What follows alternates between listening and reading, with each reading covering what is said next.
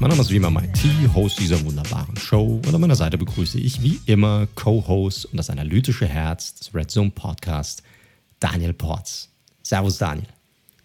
Servus, einen wunderschönen guten Abend. Einen wunderschönen guten Abend wünsche ich dir auch. Welcome back. Schön, dass wir die Folge heute machen können, umsetzen können. Ja, liebe Leute, das war tatsächlich ein heißer Ritt. Äh, ich bin gestern nämlich abends nach Hause gekommen und habe festgestellt, dass meine Freundin übers Wochenende wohl irgendwas Zauberhaftes mit dem Internet veranstaltet haben muss, denn es funktionierte nicht mehr. Ja, die, die Frauen sind immer schuld. nein, nein, nein. Das würde ich nicht sagen, das würde ich nicht sagen. Sie hat schon die richtigen Steps eingeleitet. Ich habe das Ganze gestern Abend nochmal gemacht und es sah eine Stunde lang mit rot blinkendem Modem nicht so aus, als ob ich wirklich erfolgreich gewesen wäre. Ich bin jetzt auch nicht der ausgewiesene IT-Experte, aber Internet, das kriege ich in der Regel eigentlich immer alles hin. Und irgendwie durch einen zauberhaften Griff, durch gutes Zureden mit dem Router oder dem Kabel. Magische Finger. Magische richtig, Finger. Richtig. Hat es funktioniert, dass das WLAN gestern Abend wieder angesprungen ist, den ganzen Tag auch funktioniert hat. Und von daher wir jetzt mal davon ausgehen, dass wir diese Episode reibungslos aufnehmen können. Ähm, ja, weil mit, nur mit Datenvolumen wäre es schwierig geworden, glaube ich. Ja, wäre schwierig geworden. Hotspots kreieren und dann darüber probieren, irgendwie das Programm aufzurufen. Man muss halt schon sagen, dass dieses Podcast-Programm, das wir nutzen, halt echt, ja, schon relativ viel Datenvolumen nutzen würde. Und ich glaube nicht, dass wir da eine ganze Folge durchgehalten hätten bei, den, bei der Runtime, die wir normalerweise haben wäre eng geworden, aber ich hätte als erstes natürlich die Kamera geopfert, dass ich dich nicht sehen muss die ganze Zeit. Von daher wäre das schon gegangen. Dann, mich hättest du noch gesehen. Ich hätte dich nicht mehr gesehen. Das wäre das Problem gewesen. Stimmt, stimmt. Ja, jetzt meine Wenigkeit hättest du noch sehen dürfen. Genau. Naja, ah gut. Gott sei Dank konnten wir es umsetzen. Und äh, das wird ja nicht der, ja, der einzige Podcast bleiben, den wir auch diese Woche aufnehmen werden. Kommt dann zwar für euch erst nächste Woche, aber wir haben eine kleine Überraschung für euch, denn wir haben wieder einen Extra Point am Start diese Woche. Wir werden ein Interview ähm, aufnehmen und vielleicht kannst du, Daniel, ganz kurz mal was dazu sagen, mit wem wir denn dieses Interview führen dürfen. Nachdem wir uns das letzte Mal ja direkt in die NFL und da sozusagen in den Maschinenraum der Teams reingesetzt haben, was da so passiert in Free Agency und Draft Night, gehen wir diesmal zurück in die deutsche Community und haben mit dem Max Zielke ja, ein, ein Gesicht sozusagen der NFL-Run-Community am Start. Und der liebe Max hat sich dankenswerterweise bereit erklärt, uns da Rede und Antwort zu stehen. Wird uns so ein bisschen was über seinen Werdegang erzählen, sicherlich auch, wie das alles so abläuft, äh, bevor, während, bevor, in der Vorbereitung, im Nachgang äh, bei einer NFL-Übertragung. Und ja, wir hoffen, dass euch das interessiert. Wir müssen noch mal schauen, wie wir es genau releasen werden und wann zu welchem Zeitpunkt. Das müssen wir noch mal so ausbaldowern äh, und verschiedene Content-Pieces hin und her schieben. Aber wir werden euch sicherlich zeitnah darüber informieren und spätestens über Instagram oder Twitter werdet ihr es ja wahrscheinlich auch mitbekommen. Korrekt. Korrekt. Das ist übrigens ein, sehr gutes Stichwort, Leute, weil ihr wart äh, ja sehr stark unterwegs, auch auf unseren sozialen ähm, Mediakanälen, vor allem über Instagram, wo wir auch ja, die in der letzten Folge ja schon besprochenen Free Agency Gradings dann released hatten. Und da muss man sagen, das war für einige wohl ein Hot-Button-Issues, weil wir haben noch nie so viele Nachrichten, äh, gerade private Nachrichten auch über Instagram bekommen, wo sich die Leute, ich würde nicht sagen beschwert haben, aber natürlich auch ihre Meinung dazu kundgeben wollten, ja, wie sie denn die einzelnen Einschätzungen gesehen haben. Und äh, muss man sagen, das freut uns auch, einfach weil wir dann sehen, dass der Content anscheinend auch wichtig genug für euch war oder interessant genug für euch war. Und dahingehend dann auch nochmal äh, der Aufruf oder die Bitte, wenn ihr Ideen haben solltet oder wenn ihr was sagt, hey, das wäre cool, wenn, wir das, wenn ihr das mal durchgehen würdet, weil wir kriegen immer wieder coole Ideen rein, dann äh, schickt ihr uns gerne zu. Wir gucken, wie wir das umsetzen können. Wir haben natürlich einen klaren Plan, wann wir was machen wollen. Aber es gibt auch sicher, ich sag mal, zwischen nach dem Draft und Beginn der Saison auch noch einige Monate, wo wir auch nochmal einige spezielle Themen sicherlich mit reinnehmen können. Und äh, das werden wir definitiv dann auch, auch tun, wenn uns etwas gefall, gefällt und wenn, wenn etwas reinpasst. Also schickt uns gerne zu, freuen uns da immer drüber und ja, folgt uns auch gerne. Und zwar unter den Händeln redzone.live auf Instagram oder auf Twitter unter redzone underscore live. Kann ich mich nur anschließen. Macht das. Bitte. Genau. Sehr gut, sehr gut. Ansonsten, die heutige Folge steht ganz im Zeichen des Drafts. Endlich, endlich. Und zwar werden wir ja hauptsächlich heute unseren Mock Draft durchgehen, beziehungsweise unsere Mock Drafts. Ja, Daniel, du hast einen vorbereitet, ich habe einen vorbereitet. Wir wissen beide nicht, was der andere gedraftet hat. Es könnte, ich, ich gehe davon aus, dass es sicherlich vielleicht die eine oder andere Überlappung gibt, gerade zu Beginn. Aber ich glaube, hinten raus und in der Mitte, da wird sicherlich relativ wild werden, kann ich mir gut vorstellen. Ist eine Folge, auf die ich mich schon seit Wochen freue, einfach weil es Bock macht. Es macht einfach Spaß, so einen Mockdraft zu machen. Ist einfach so. Und äh, ich hoffe, euch wird es genauso viel Spaß machen. Wir haben ja in der Vergangenheit bisher noch nicht wirklich äh, den Draft und Draft Prospects besprochen gehabt. Wir sind da vielleicht ein bisschen hinten dran, aber für uns war es einfach wichtig, dass wir die Free Agency zuerst fertig machen, weil es keinen Sinn für uns ergibt, vorher irgendwie in den Draft einzusteigen, weil man dann wirklich die Needs besser absehen kann, was im, was im Draft dann auch passiert. Und ähm, haben gedacht, wir werden das heute dann so anstellen, dass wir den Mockdraft auch ein bisschen dazu nutzen, dann auch immer wieder über die Prospects ein bisschen was zu erzählen und euch so dann den einen oder anderen Spieler dann für den Draft und für Draft Night und euer Team dann vielleicht ein bisschen näher zu bringen. So ist das. Also, wir machen natürlich nur die erste Runde. Ihr müsst jetzt keine Sorgen haben. Wir gehen jetzt keine sieben Runden durch. Nur erste Runde. Ja, es gibt tatsächlich einige, die würden sich wahrscheinlich darüber freuen, wenn wir hier mit einem sechs- oder siebenstündigen Mock-Draft äh, oder Episode dann hier äh, aufhören würden. Aber keine Sorge, Leute, es wird sicherlich irgendwie bei den zwei, zweieinhalb Stunden irgendwie bleiben. Das sollte ausreichen. Hoffe ich zumindest, dass wir das nicht überziehen. Schauen wir mal. Denn wir haben ja noch auch einige News am Start, einige sehr große sogar. Aber ich würde vorschlagen, dass wir vielleicht die kleineren so ein bisschen abfrühstücken, denn es gab auch noch von der Free Agency aus, ich meine, wir sind da vielleicht jetzt 90 Prozent durch, würde ich sagen, mit der Free Agency mittlerweile, vielleicht sogar ein bisschen, bisschen mehr. Aber das eine oder andere Signing gibt es noch. Willst du uns vielleicht mal ganz kurz durch die wichtigsten Signings durchführen, Daniel? Ja, gerne. Also es ist jetzt nicht mehr wahnsinnig, wahnsinnig viel passiert, ähm, sondern eher ein paar Sachen, ja, wo wir dachten, dass die Teams noch ein bisschen Gas geben werden. Das eine, wie wir es schon angekündigt hatten, was ich ein bisschen kritisiert hatte bei den Colts, sie haben jetzt nicht wirklich was Kreatives gemacht in der Offseason, sondern sie haben nicht nur Xavier Rhodes und Marlon Mack zurückgeholt, sondern den Ghost, T.Y. Hilton, Wide Receiver, schon seit Ewigkeiten bei den Colts, hat einen weiteren Jahresvertrag unterschrieben, hat zwar wohl auch mit anderen Teams gesprochen und ja, bleibt sozusagen ja, der Nummer 1 Receiver bei den Colts. Ich weiß nicht, wie du es siehst. Ich finde es ein bisschen unkreativ, ehrlich gesagt. Nicht so aggressiv, wie ich es mir gehofft hatte. Naja, gut, es war jetzt ein bisschen spät für aggressiv, ne? Also, wer war jetzt noch auf dem Markt? Wir hatten es ja gesagt, also es blieb den Colts ja kaum noch was anderes übrig, als Hilton dann zu nehmen, wenn du nochmal jemanden möchtest, der, ich sag mal, eine gewisse Erfahrung mitbringt und auf den du dich verlassen kannst und er kennt die Offense. Ich glaube, das macht Sinn. Sie haben ihm wahrscheinlich, kann ja auch gut sein, ne, dass sie ihn von vornherein zurückholen wollten und er die Free Agency einfach mal testen wollte und sie ihm gesagt haben, guck, was es draußen auf dem Markt gibt, schau es dir an, hier hast du unsere Offer auf dem Tisch legen und wenn du nichts Besseres findest oder wenn du sagst, dann kannst du immer hierher kommen und das ist für dich frei und vielleicht sagen, wollten sie auch keinen anderen erstmal dazu holen aus, aus diesem Grund. Kann ich mir ganz gut vorstellen. Wir hatten es ja so ein bisschen auch schon reingemockt sozusagen in die Free Agency, dass wir glauben, dass das eine Option sein könnte. Deshalb kommt es nicht, überraschend, vor allem nicht zu dem Zeitpunkt. Aber du hast recht, ein bisschen mehr Aggressivität gerade dort wir, hätte ich mir zu Beginn der Free Agency vor allem gewünscht. Ja, definitiv. Ähm, vielleicht war da wirklich ganz schnell klar, nachdem Godwin und Robinson nicht auf den Markt gekommen sind und sie bei Golladay vielleicht nicht den Price Tag mitgehen wollten oder die Langfristigkeit nicht mitgehen wollten, dass die anderen verbliebenen Optionen, die ja dann schon zweites Tier, würde ich mal sagen, der Wide Receiver Free Agency Klasse waren. Aller Juju, Will Fuller und Co. Vielleicht waren die einfach dann auch nicht so attraktiv, dass sie dafür gesagt haben, ey, da legen wir uns jetzt mal über drei Jahre fest. Und dann ist TY natürlich immer noch eine gute, ich finde nicht sehr gute, aber eine gute Option. Frage ist natürlich, ne, auf der falschen Seite der drei, äh, durchaus mit Verletzungen zu kämpfen gehabt die letzten zwei Saisons.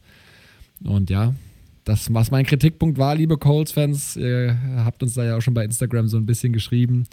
Ich sehe nicht, dass das Roster wirklich besser geworden ist bisher. Aber naja, T.Y. zurück, freut sicherlich alle Nostalgiker. Korrekt, korrekt, aber es war ja nicht der einzige Move. Es gab auch einen interessanten Move, den die Arizona Cardinals gemacht haben. Die hatten ja auch Bedarf, gerade auf der Cornerback-Position, nachdem Patrick Peterson ja jetzt bei den Minnesota Vikings unterschrieben hat.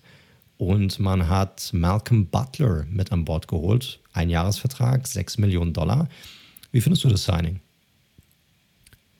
Ja, also Cornerbacks oder lief und läuft ja immer noch sehr schleppend. Es sind immer noch Cornerbacks durchaus auf dem Markt, eher Slot-Cornerbacks, muss man sagen. Brian Poole beispielsweise, den ich für einen guten halte. Nickel Robbie Coleman auch immer noch verfügbar. Und vor allem Korrekt, ja. der größte Fisch, Richard Sherman, auch immer noch am Start. Der verhandelt ja für sich selbst. Da bin ich sehr, sehr gespannt, ähm, für welchen Price-Tag er wo noch unterschreiben wird. Zurück zu Butler. Ja, wie du sagst, ein Jahresdeal für das Geld ist jetzt erstmal eine gute Absicherung ähm, und stopft erstmal ein Loch. Ich glaube, das wird sie aber nicht, so viel darf ich ja schon mal vorweg vielleicht spoilern, davon abhalten, auch im Draft die Position zu adressieren. Butler kommt jetzt gerade aus einer seiner besten Saisons, nachdem er so die letzten Jahre eher durchschnittlich gespielt hatte.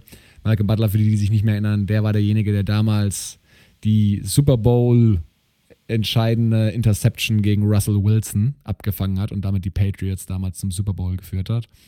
Hat danach noch einen dicken Vertrag unterschrieben bei den Titans und so lala gespielt. Letztes Jahr eine sehr gute Saison gespielt tatsächlich und ich bin mal gespannt, welchen Malcolm Butler wir nächstes Jahr bei den Cardinals sehen sollen, sehen werden. Für die Cardinals aber wenig Risiko. Ich sehe es sehr ähnlich. Es ist ein guter Move, ein Jahresdeal. Die stellen sich da gerade ein ganz ordentliches Team zusammen. Obwohl mir auch so ein bisschen, also jeder hypt sie ja gerade so ein bisschen. Ich meine, das ist jetzt vielleicht nicht gerade das Thema, das überspringt das Ganze natürlich, aber mir fehlt so ein bisschen, im, im Grunde wurden Spieler, die gegangen sind, eigentlich nur ersetzt. Ob die Frage, ob sie wirklich besser sind mit den Spielern, sei mal dahingestellt. Ne? J.J. Watt ist ein großer Name, aber es ist jetzt nicht so, als wären Hassan Reddick, als hätte der eine schlechte Saison gespielt letztes Jahr. Und Butler ersetzt Peterson. Also das sind alles große Namen, die da jetzt auf dem Roster sind. Die Frage ist, sind sie dadurch wirklich besser geworden? Aber das ist ein Thema für einen anderen Podcast, für einen anderen Tag, dass wir da mal durchgehen können. Aber generell brauchten sie da jemanden und Butler ist jemanden, wo du weißt, was du bekommst. Ein schöner Tweet dazu noch, weil sie haben ja AJ Green, JJ Watt und eben Malcolm Butler gesigned. Und da hat einer gesagt, wow, wenn das 2015 wäre gerade, hätten sie richtig drei starke Spieler gerade verpflichtet. Und das muss man sicherlich in dem Kontext das berücksichtigen. Stimmt. Das stimmt, absolut. Absolut. Vielleicht, ich gucke jetzt gerade mal nochmal hier, was gab es noch für, für kleine Signings, vielleicht noch ein paar Runningbacks, die wir durchnehmen können. Mike Davis hat bei den Atlanta Falcons unterschrieben. Ich finde, ich, ich, weiß nicht, wie du es siehst, aber ich finde das ein sehr interessantes und cooles Signing, gerade für Davis. Der hat, er hat sich das so ein bisschen auch verdient, weil er hat ja echt eine ordentliche Saison gespielt bei Carolina, als er ähm, McCaffrey ersetzen musste. Er hat das ziemlich gut gemacht und hat dort mit Sicherheit die Möglichkeit, Starting Running Back zu sein für die, für die Falcons. Ja, definitiv. Also Gurley haben sie ja ziehen lassen.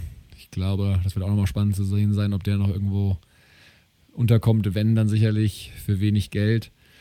Und ja, wenn ich mir den Running Back Room so anschaue, dann mit Brian Hill noch, Ito, also Ito Smith. Also ich gehe davon aus, dass der, der gute Mike da die Nummer 1 sein wird oder dass sie sich die Touches so ein bisschen teilen werden. Aber die Rolle wird, glaube ich, nicht wesentlich kleiner als jetzt in der letzten Saison bei Carolina. Korrekt. Und dann ähm, etwas, was wir auch schon so ein bisschen, ich sag mal, befürchtet hatten, sagen wir mal, dass äh, auch Leonard Fournette bei den Tampa Bay Buccaneers bleibt. Und das Interessante daran, ich glaube, ein Jahresvertrag 4 Millionen. Und das Interessante daran ist einfach, dass zum ersten Mal, glaube ich, wenn ich mich jetzt nicht irre, ein Super Bowl-Gewinner tatsächlich alle seiner 22 Starter aus dem Super Bowl für die kommende Saison halten kann. Das ist vorher auch noch nicht passiert. Also auch eine ziemlich, ja, ziemlich coole Sache, dass Bruce Arians und Co. hier ihr Team da zusammenhalten konnten. Ob sie es nochmal schaffen, dann Repeat hinzulegen, wird man sehen, aber auf jeden Fall werden sie es zusammen probieren. Das war sackstark. Haben wir ja auch schon sie belohnt mit unserer besten Korrekt. Free Agency Note. Die bestmögliche war es ja. Ähm, mit einer glatten 1. Und ja, Play of Lenny. Ich dachte ja tatsächlich, sie gehen da eher in Richtung Pass-Catching, Back. James White war ja da tatsächlich sehr heiß in der Verlosung, der aber dann doch bei den Patriots geblieben ist. Ähm, und James White hat noch nie gefumbled, habe ich übrigens gelesen. Habe ich auch, heute gelesen. Krass, ne? Sehr, auch sehr beeindruckend. Auch. Dafür, dass ja, er schon so lange in der NFL ist. Aber er hat ja auch nur, also man muss auch sagen, ich glaube, es waren irgendwie über 600 Touches. Das ist jetzt für einen Running Back, der so lange in der League ist, jetzt auch nicht so mega viel. Nein, ist halt. Patriots haben ja nie einen Star-Running Back, sondern immer ein Komitee und dementsprechend nicht so viele Touches auf die einzelnen Backs. Verteilt sich immer alles schön und gut. Zurück zu Playoff Lenny. Ja, gut. Als Runner hat er überzeugt in den Playoffs. Ansonsten bin ich jetzt nicht so ein Riesenfan von ihm. Sie haben ja weiterhin auch noch Rojo und äh, Vaughn, den, den Running Back, den sie letztes Jahr gedraftet ja. haben. Ja, wird nicht kriegsentscheidend sein, glaube ich. Du hast ja auch Byron Leftwich weiterhin als Offensive Coordinator, also wird man sich auch weiterhin wahrscheinlich auf viele First Down Runs freuen dürfen. Wer trifft, hat recht. Korrekt, exakt. Das, das ist einfach so. Da hast du absolut recht. Ja. So sehr wir uns auch über ihn lustig gemacht haben, niemand kann dir diesen Ring wegnehmen. Das ist halt einfach so. Kann niemand was sagen. Gut, ich glaube, das waren so die wichtigsten Signings. Ihr, ihr seht es ja gerade, so viel passiert jetzt nicht mehr. Einige große Namen, die hattest du auch schon genannt sind noch auf dem Markt zu haben. Aber jetzt so die wirklich geilen Signings werden jetzt nicht mehr, werden jetzt nicht mehr dabei sein. Aber es gab trotzdem noch eine also Riesen-News eigentlich, die größte News vielleicht in dieser, in dieser Offseason. Und zwar gab es einen Mega-Trade letzte Woche zwischen insgesamt drei Teams. Und äh, es ging hauptsächlich um Draft Capital. Und ich würde euch gerne mal da durchführen, weil die Dolphins, 49ers und Philadelphia Eagles ja haben sich da zusammengerauft und haben äh, praktisch jeden Mock-Draft, der vor uns kam, komplett zerstört, um ganz ehrlich zu sein. Also was ist passiert, Leute? Wir hatten es auch auf, ähm, auf Instagram darüber informiert, aber lass mal kurz drüber äh, durchgehen. Also was ist passiert? Die San Francisco 49ers haben sich dazu entschieden, hoch zu traden im Draft und zwar an den Nummer 3 Pick, also an den Pick, den die Dolphins hatten. Die Niners kommen vom 12. Pick. Ja, also von 12 hoch auf 3. Warum? Wahrscheinlich wird es ein Quarterback sein. Werden wir gleich sicherlich im Mockdraft noch ein bisschen drüber philosophieren, was da passiert. Aber das ist erstmal der Stand. Also sie, die, die 49ers, bekommen den äh, Third Overall Pick, den Nummer 3 Pick in diesjährigen Draft. Und das war's. Also mehr kriegen die Niners nicht. Damit haben wir die Niners eigentlich so ein bisschen abgefrühstückt hier in dem Trade. Was haben allerdings die Dolphins dafür erhalten? Ursprünglich haben die Dolphins bekommen den 12. Pick von den Niners im diesjährigen Draft plus zusätzlich einen First Round, den First Round Pick der Niners im nächsten Jahr, also in 2022, einen Drittrunden Pick der Niners im nächsten Jahr, also in 2022 und den First Round Pick in zwei Jahren in 2023. Also um insgesamt einfach nur runter zu traden, neun Plätze haben die Dolphins zusätzlich generiert zwei Erstrunden-Picks und einen Drittrunden-Pick. Also schon mal ziemlich, ziemlich krass. Ich weiß nicht, also bevor wir zu den Eagles kommen, wie fandst du das? Also wie fandst du die Offer hier, das Angebot, das die Niners gemacht haben? Also schon krass für ein unproven Commodity, also für etwas, was, was für den Spieler, der noch keinen Snap gemacht hat in der NFL, so weit nach oben zu gehen und das aufzugeben, ist schon, ist schon ziemlich krass ist definitiv krass. Ich habe dann auch Verschiedenes drüber gelesen, ähm, auch von beiden Seiten, auch aus der Analytics-Schiene, wo es da halt auch verschiedene mathematische Modelle gibt, wo, wann man sowas machen sollte und was nicht. Und die Grundtendenz ist tatsächlich die, die ich auch größtenteils mitgehe. Wenn du es für einen Quarterback machst, und ich glaube, soweit können wir ja schon mal sagen, davon gehen wir ja schwer aus, dass es für einen Quarterback gewesen sein wird. Vielleicht. Dann kann man das rechtfertigen, für alle anderen Spielerpositionen nicht, einfach aufgrund des Positional Values. Ist es jetzt rein, wenn du siehst, teuer, ja, krass. Also um neun Plätze hochzugehen, definitiv. Aber wenn du sicher bist, dass du da deinen QB, das ist halt Franchise entscheidend für die nächsten Korrekt. 10, ja. 15, 20 Jahre. Und ja, dann sind zusätzliche First-Round-Picks im Zweifel dann auch gar nicht so relevant, wenn es eben der Guy ist, von dem du jetzt überzeugt bist, dass er eben das Gesicht einer Franchise in den nächsten Jahren sein wird. Von daher, ja, was heißt zu teuer? Krasses Ding, schön für die Dolphins sicherlich, weil man muss ja noch sagen, was die im Endeffekt aus dem Laramie Tunzel Trade, wo ja dieser Pick eigentlich herkam, alles bekommen haben. Das, das ist schon krass. Ja, ist ja, eine fette Fall. Nummer. Absolut, absolut. Man muss, ich glaube, man muss ein paar Sachen hier natürlich auch bedenken.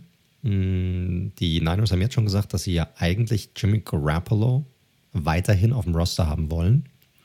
das könnte Implikationen auch darauf haben, da werden wir noch im Mock-Draft-Satz zu kommen, welcher Quarterback denn gedraftet wird. Hier, das wird man dann sehen.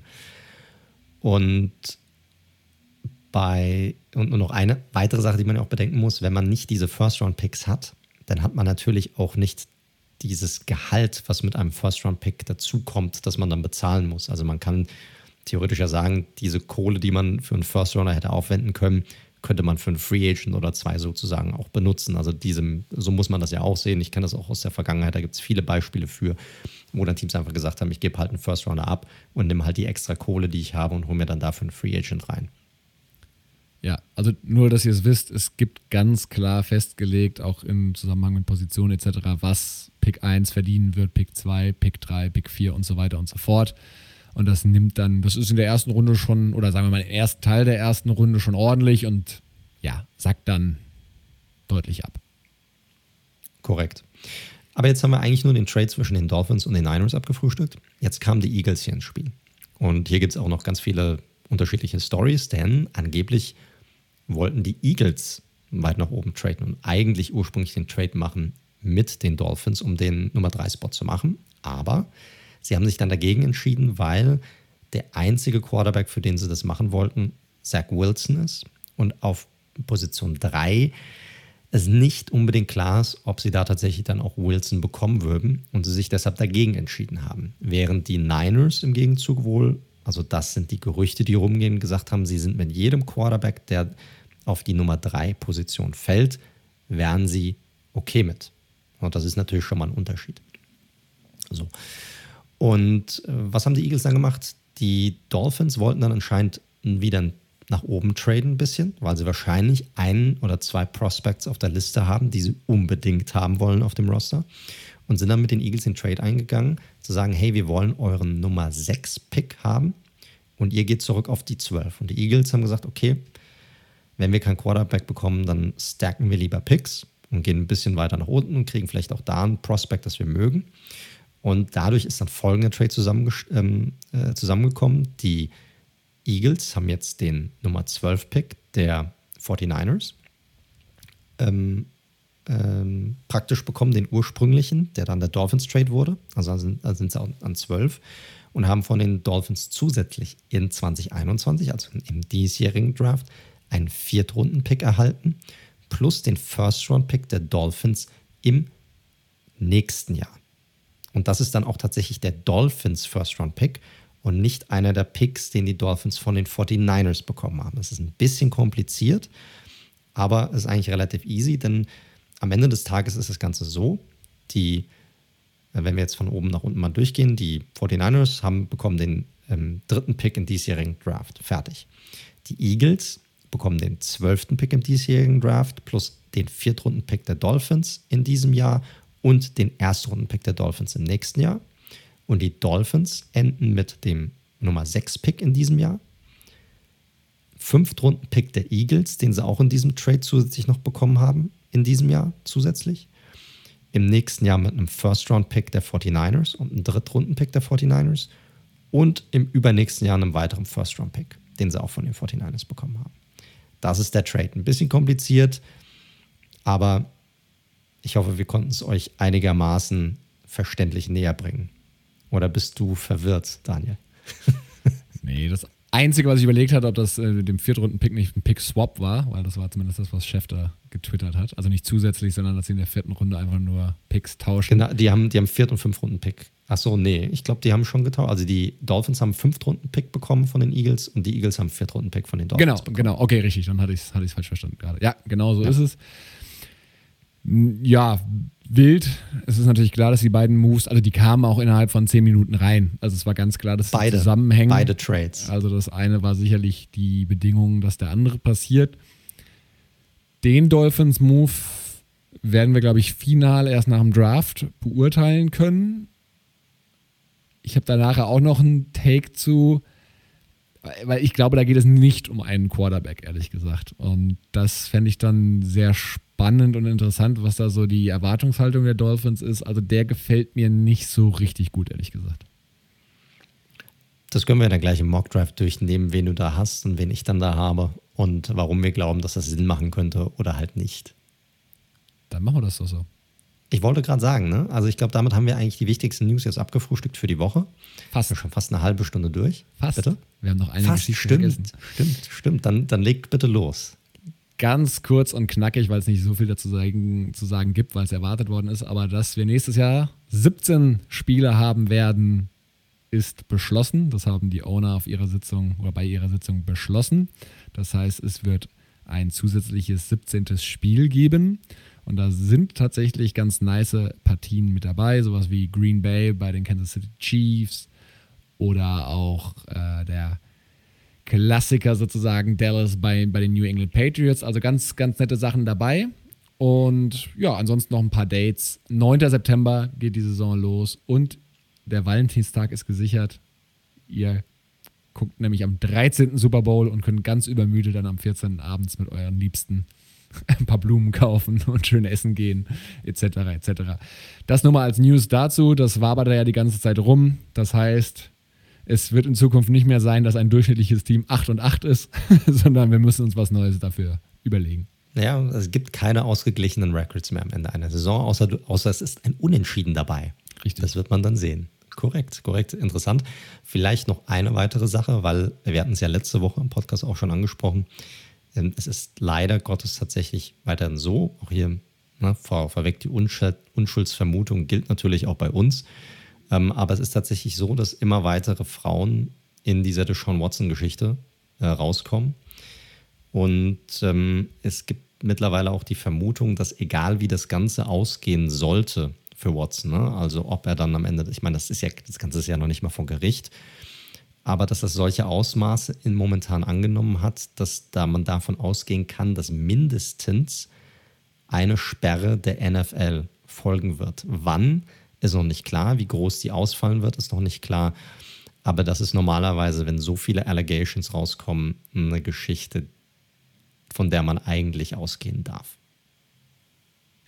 Ja. Sehr unschön, aber ich glaube, zum jetzigen Zeitpunkt warten wir mal ab, bis die Fakten auf dem Tisch liegen. Aber rein sportlich betrachtet, ja, sollte man sich da jetzt nicht so viele Hoffnungen machen, dass es zu einem Trade kommt oder dass er der Starting QB bei den Texans in Woche 1 sein wird. Ich glaube, da wird noch was passieren bis dahin. Korrekt, das sehe ich auch so. Aber jetzt genug davon. Gehen wir zu unserem Mock Draft rüber. Vielleicht können wir vorab ein bisschen was dazu, ähm, dazu sagen. Ich weiß nicht, wo du es gemacht hast, Daniel. Ich habe es, also wir haben vielleicht für euch zur Info, wir haben auch einen ähm, Pro Football Focus Account, also ein PFF. Das ist, ein, ist eine Seite, ähm, vielleicht einige kennen die schon, aber es ist eine, eine Seite, die existiert jetzt seit, keine Ahnung, fünf oder zehn Jahren mittlerweile, vielleicht sogar ein bisschen länger. Und die haben so ihre eigenen Metriken entwickelt und ihre eigenen Analytics sozusagen entwickelt, um Spieler zu bewerten.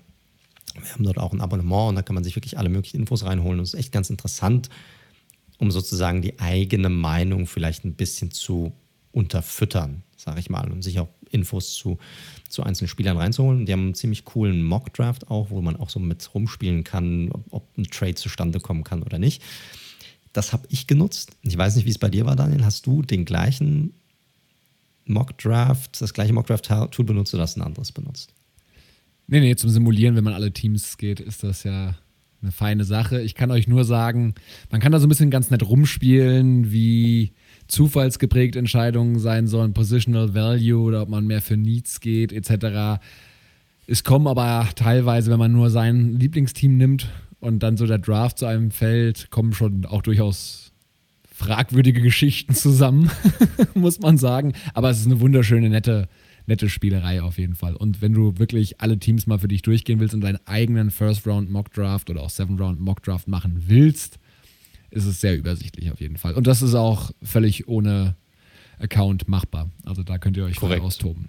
Genau. Ist aber nicht die einzige Seite. Es gibt genügend andere Seiten, wo man auch äh, kostenfrei ähm, Mockdrafts machen kann. Was ich ganz cool finde, da ist halt einfach, dass sie dir sozusagen nach deinem Pick oder wenn du dann fertig bist mit dem Mockdraft, eine Note geben, die daneben dran steht, was sie dann davon halten. Und das immer abzugleichen mit, hä, warum ist, warum bin ich so scheiße bewertet hier? Das kann doch gar nicht sein. Ist immer ganz, ganz lustig zu, ja, sich, sich anzuschauen. Aber ich würde mal vorschlagen, wir legen einfach mal los und äh, du, lieber Daniel, darfst den Anfang machen. Ich glaube, mit dem einfachsten Pick in diesem ganzen Draft, Nummer 1, die Jacksonville Jaguars, haben den ersten Pick in diesem Draft. Und eins vorweg, bevor wir anfangen, wir haben natürlich auch gesagt, hey, wenn wir glauben, dass noch weitere Trades stattfinden könnten, dann haben wir die mit eingebaut. Ich weiß nicht, ob du welche hast, aber nur eines vorweg. Es ist nicht einfach so, dass wir gesagt haben, okay, lasst einfach drauf runter draften ohne Trade, sondern wenn wir glauben, dass was passiert, dann haben wir das bei uns auch mit eingebaut. Ja, ich äh, habe tatsächlich zwei Trades, aber dazu kommen wir später nochmal. Äh, Nummer 1 Pick ist bei mir in Stein gemeißelt und eigentlich bei, ich habe noch keinen Mockdraft gesehen, wo er nicht die Nummer 1 ist. Ihr, wenn ihr uns regelmäßig hört, wisst das auch schon seit Wochen. Trevor Lawrence, Quarterback, wird sehr, sehr sicher oder mit, an, wie sagt man, an Sicherheit grenzende Wahrscheinlichkeit an Nummer 1 gehen. Ist so ein bisschen die Erfüllung des langen Weges, der ist seit Jahren schon, der war in der Highschool schon mega gehypt, hat so bei verschiedenen Tryouts immer überzeugt und man hat quasi nur abgewartet, bis er endlich NFL ready ist. Das ist er jetzt, äh, kommt von der Clemson äh, University, also auch eins der Power Horses am College natürlich. Äh, Quarterback, der eigentlich alles hat. Also der hat so Justin Herbert-Size mehr oder weniger, aber genauso mobil bei den größeren, unfassbaren Armen, kann überall auf jeder Position des Feldes sozusagen seine, seine Receiver anvisieren und also sagen eigentlich alle seit Andrew Luck 2012 so das kompletteste Quarterback-Paket, was in die NFL kommt und dementsprechend sehe ich aktuell kein Szenario und ich vermute du auch nicht, äh, wo Trevor Lawrence nicht zu den Jacksonville Jaguars geht. Nein, ich glaube, hier gibt es auch keine großartigen zwei Meinungen. Er ist, wie du es auch gesagt hast, im Grunde genommen wartet man seit äh, fünf, sechs, sieben Jahren darauf, dass der Typ endlich in die NFL kommt. Äh, seitdem wird er verfolgt. Er ist ein, einfach ein Gewinnertyp auch. Der hat überall gewonnen, hat in der Highschool alles gewonnen, hat im College alles gewonnen. Und jetzt geht man davon aus, dass er auch in der NFL gewinnen wird. Es gibt nicht viel, was er, was er nicht kann. Er hat, wenn man sich die letzten paar Saisons anguckt, im College immer ein Completion Percentage gehabt, ähm, um die 65 Prozent rum oder in letzter Saison sogar besser. Hat kaum Schwächen. Das Einzige, was ich auch mal so auf, auf Twitter so ein bisschen gelesen habe, wenn man sich so ein Spiel ein bisschen anguckt, ja, kann sein, dass er vielleicht den ersten Read ein bisschen zu lange äh, sich, sich ausguckt und den nimmt. Das ist aber bei jungen Quarterbacks oft der Fall. Ja, das siehst du auch bei, bei Quarterbacks, die zuerst in die NFL kommen, das siehst du oft. Das ist jetzt keine, für mich jetzt keine Riesensache, aber ansonsten ist er ganz klar das Nummer 1 Prospect auf der Quarterback-Position in diesem Draft. Und die Jaguars wären ziemlich dumm, wenn sie nicht nehmen würden. Deshalb ist es für mich ganz klar, auch Trevor Lawrence bei mir in meinem Mock-Draft die Nummer 1. Gut, dann machen wir doch einen Wechsel und du machst mit der 2 weiter und ich reagiere dann. Ja, korrekt. An Nummer zwei ist ja die New York Jets haben in den diesjährigen äh, zweiten Pick. Und auch hier gab es ja im Vorfeld angeblich ähm, Anstrengungen, dort hochzutraden, diesen Nummer zwei Spot. Und Teams haben sich eine klare Absage von den Jets eingehandelt. Und es gab ja auch im Vorfeld, hey, wollen sie wirklich einen Quarterback draften oder wollen sie mit Sam Darnold weitermachen? Und ähm, Corey Davis wurde ja angeblich gesagt, dass er äh, ähm, dass Darnold sein Starting Quarterback werden würde in der kommenden Saison, so Geschichten. Ich habe das alles mal ignoriert, weil ich glaube, wenn du so weit oben draftest, dann macht es einfach nur Sinn, auch einen Quarterback zu, zu draften, vor allem wenn derjenige, den du auf dem Roster hast, schon vier Jahre da ist und bisher noch nicht wirklich zu 100% nachweisen konnte, dass er ein Franchise-Quarterback ist.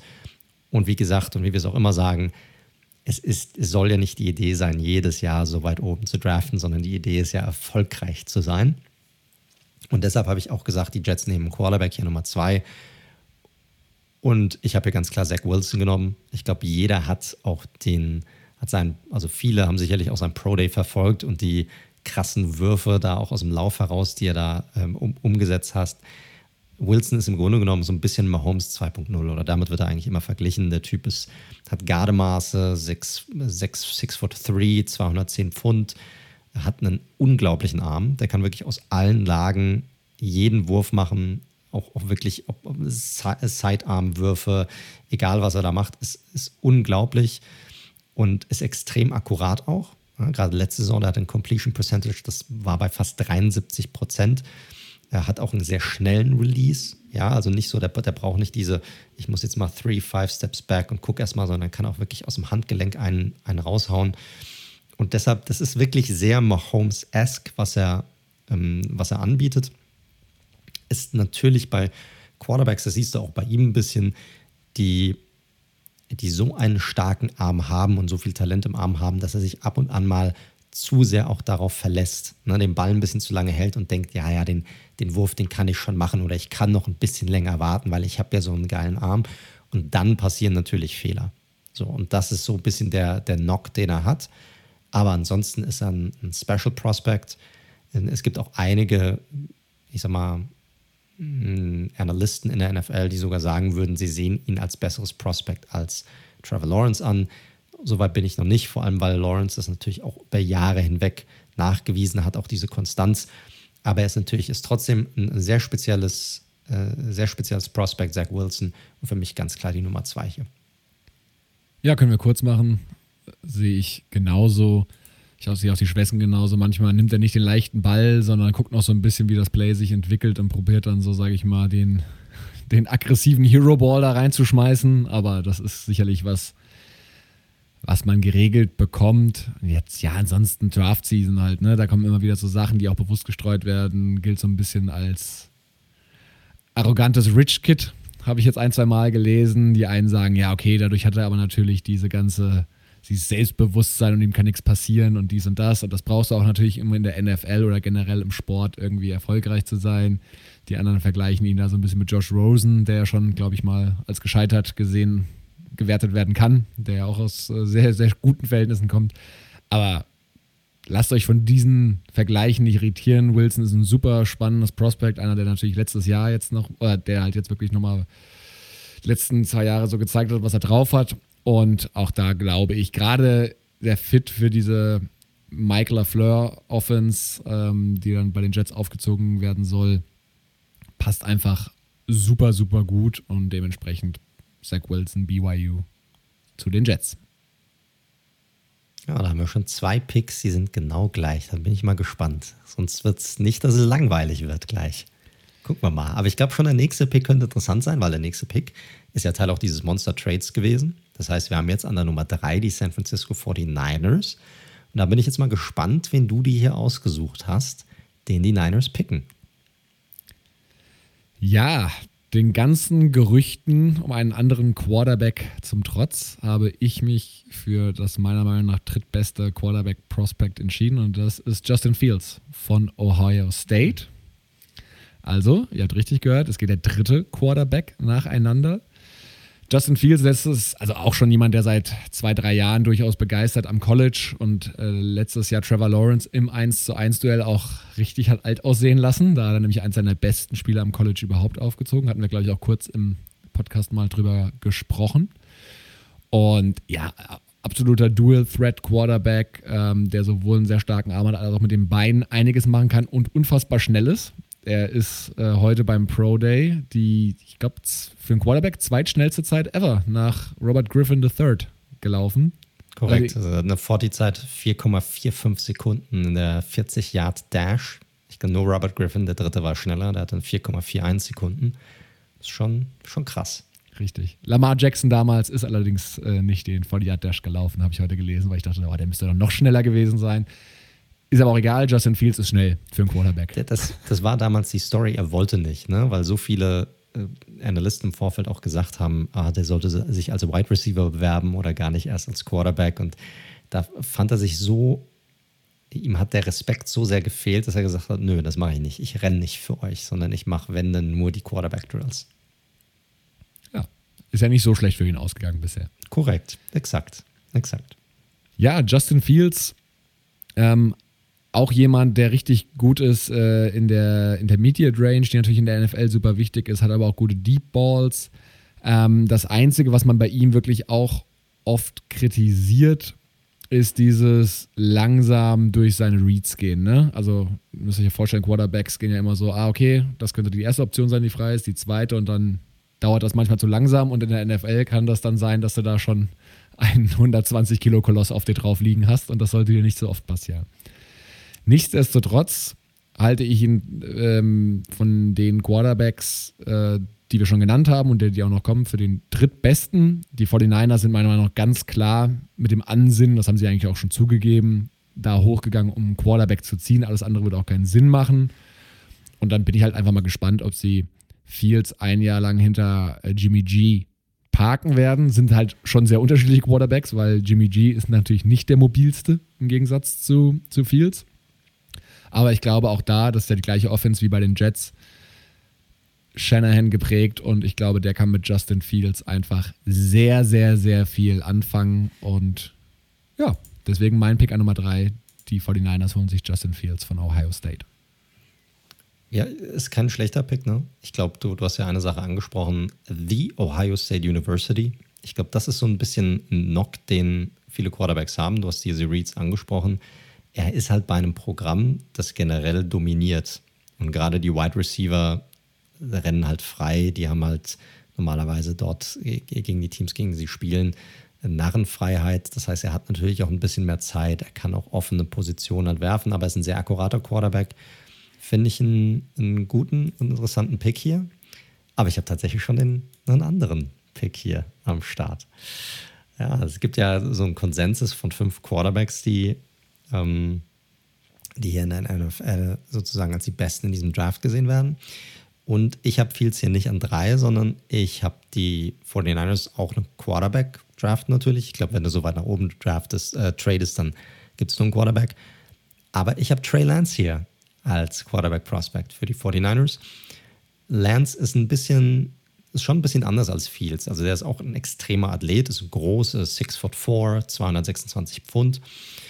Ist also ein bisschen größer auch, aber ist auch extrem athletisch unterwegs und äh, bringt eigentlich alles mit, was du haben willst vom, vom, vom Quarterback. Er ist, wie gesagt, super athletisch, hat einen Monsterarm, ja, also egal welches Level, der bringt den Ball dort unter. Hat auch, wenn du dir, wenn du ihn dir anguckst, der hat auch wenige, ja, wenige Schwächen wirklich an, an in, seinem, in seinem Spiel drin. Also wirklich diese, die Entscheidung, die er trifft, die haben normalerweise äh, Hand und Fuß und hat äh, kaum Turnovers drin bei sich. Und er will auch wirklich deep werfen. Also das ist so eine seiner, äh, seiner Sachen. Das einzige Problem bei ihm ist so ein bisschen, er hat halt nur wirklich eine Saison ein volles Tape. Das ist noch nicht mal 2020, da hat er nur ein Spiel gemacht, sondern 2019. Also das Ganze ist auch schon wieder ein bisschen her, wo man wirklich sehen konnte, äh, wie gut er ist. Da hat er eine richtig gute Saison gespielt. Mhm. Das Thema Genauigkeit ist bei ihm so ein bisschen ein Thema. Das ist auf jeden Fall so. Er ist jetzt nicht der genaueste von allen Quarterbacks, die, hier, ähm, die wir hier nennen. Aber ähm, er bringt mega viel mit. Und warum habe ich ihn genommen? Ich glaube, er ist nicht so weit wie Fields.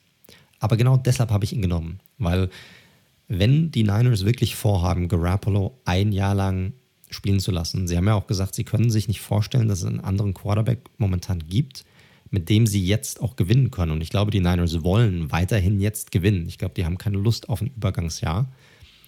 Dann macht es Sinn zu sagen, hey, wir nehmen jetzt den Quarterback, den wir gut finden. Der kann ein Jahr lang sitzen, die Offense lernen.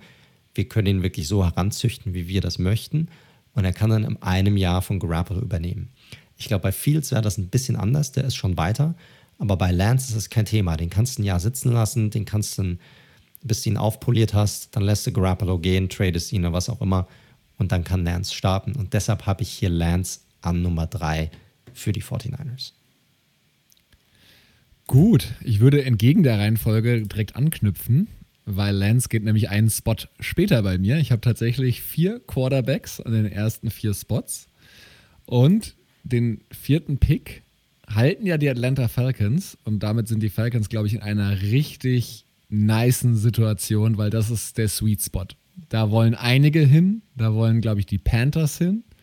Da könnte ich mir auch vorstellen, dass die Broncos hinwollen. Und ich habe aber mir gedacht, ey, wer war denn am aggressivsten eigentlich in der Free Agency? Wer hat denn sich ein Roster zusammengestellt, das auch von den Gehältern nach Rookie Quarterback schreit? Und es wird ein brutal teurer Trade, Trade, ein Trade, ein Trade, Trade, ein Trade. Trade. Äh, aber das wird vielleicht den einen oder anderen hier in Deutschland freuen. Ich könnte mir vorstellen, dass sie es irgendwie hinbekommen, die New England Patriots, dass sie mit einem sehr teuren oh, Trade von oha. 12 auf 4 gehen. Oha, Von 15. Auf Von 15 auf 4 gehen, sorry. Von 15 auf 4 gehen. Also das ist halt tatsächlich so ein bisschen die Krux an der Sache. Da müssen sie schon in einem Wettbieten einiges aufbringen. Ich komme ein bisschen daher, ich glaube nicht, dass die Falcons den Pick nach Carolina geben wollen, ähm, weil das ein Division Rival ist. Und da glaube ich, werden sie es nochmal extra sozusagen teuer machen. Und dementsprechend glaube ich, dass die Patriots da aggressiver vorgehen werden. Und du hast ja schon angesprochen, Trey Lance ist, er, mit wem wird er dann am meisten verglichen eigentlich? Mit dem mit Cam Newton in vielen Bereichen und das kommt ja auch an durchaus hin. Und was gibt es da Besseres als ein Jahr hinter Trey Lance, äh, hinter Trey Lance, hinter Cam Newton zu sitzen, zu lernen?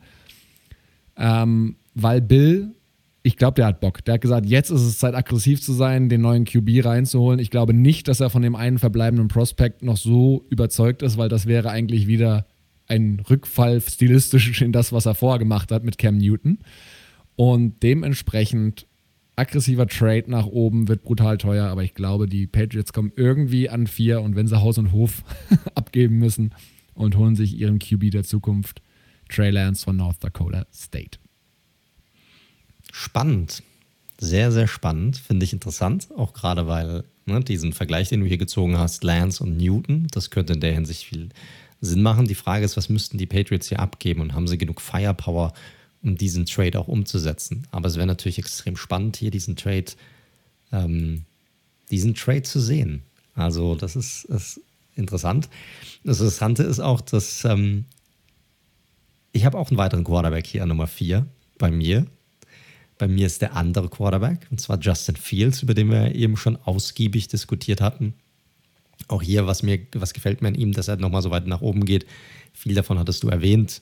Die Schnelligkeit, ähm, er ist, ist, auch ein Gewinner, er hat auch Gardemaße, 6 foot 3, 230 Pfund, hat auch jedes Jahr fast gut gespielt. Also 2019 war er gut, letztes Jahr war er auch gut. Completion Percentage immer sieben, zwischen 67 und 70 Prozent, also sehr akkurat, aber die Schwächen, die du schon angesprochen hast, die hat er auf jeden Fall. Ich habe aber auch einen Trade hier gemacht.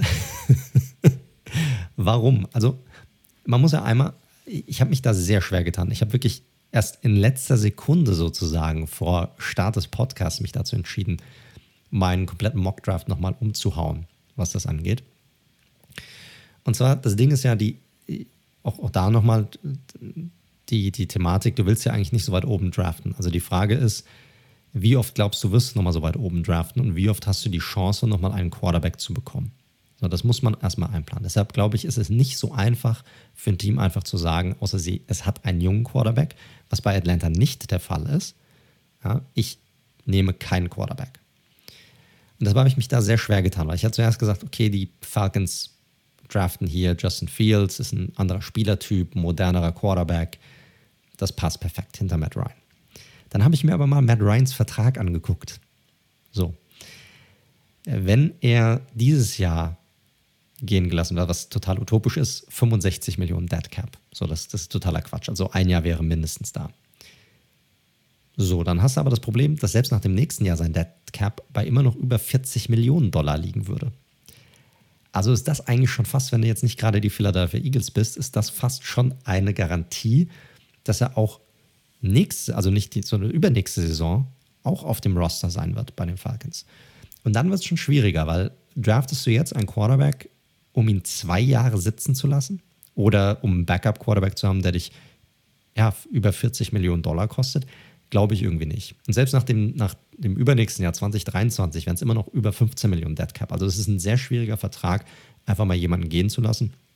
Und er hat noch vier Jahre Vertrag, Matt Ryan.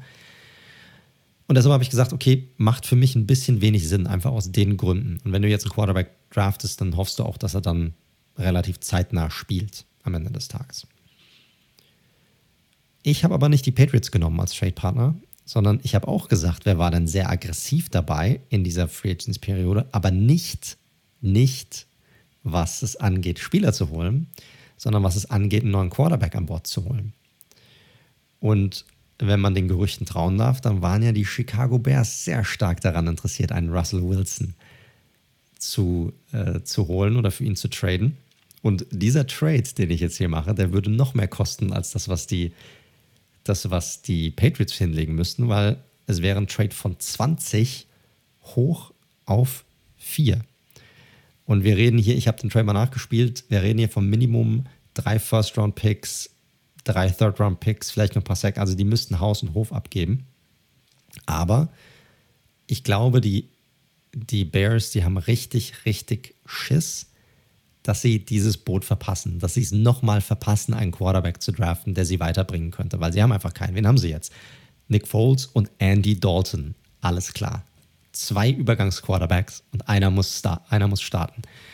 Und wenn du schon einen hast, warum holst du dir nicht jemanden dazu, Vielleicht könnte das auch nochmal, muss man auch, darf man auch nicht vergessen, einen Matt, Matt Nagy oder auch dem, mir fällt der Name des GMs nicht, ich glaube Ryan Pace ist der GM Korrekt. von den Bears. Korrekt. Unter Umständen auch den Job retten, wenn sie sagen, pass mal auf, wir haben einen, einen Prospect, das hauen wir irgendwann Mitte der Saison rein, dann zeigt man irgendwie, dass man vorankommt. Das könnte selbst bei einer schlechten Saison, und das ist eine Sache, die ich jetzt mal prophezeien würde für die Bears, weil es eine schwierige Saison wird auf jeden Fall, etwas sein, was beiden unter Umständen den Allerwertesten retten könnte. Und deshalb habe ich hier die Bears an vier. Die traden hoch. Die Falcons sagen sich, wenn wir keinen äh, Quarterback brauchen, dann kriegen wir auch, wir nehmen das Draft-Kapital mit. Wir machen einen kompletten Rebuild über die nächsten Jahre hinweg und gut ist. Und die Bears kriegen ihren Quarterback of the Future in Justin Fields. Sehr schön. Ja, man muss auch sicherlich mal die Falcons-Perspektive da beleuchten. Ich kann mir einfach oder ich würde jede Wette eingehen, dass sie diesen vierten Pick traden, weil da wird es einfach geile Angebote geben. Und die Falcons, wir hatten es ja in unserer Free Agency-Analyse gesagt, die haben schon noch ganz schöne Lücken auf dem Roster.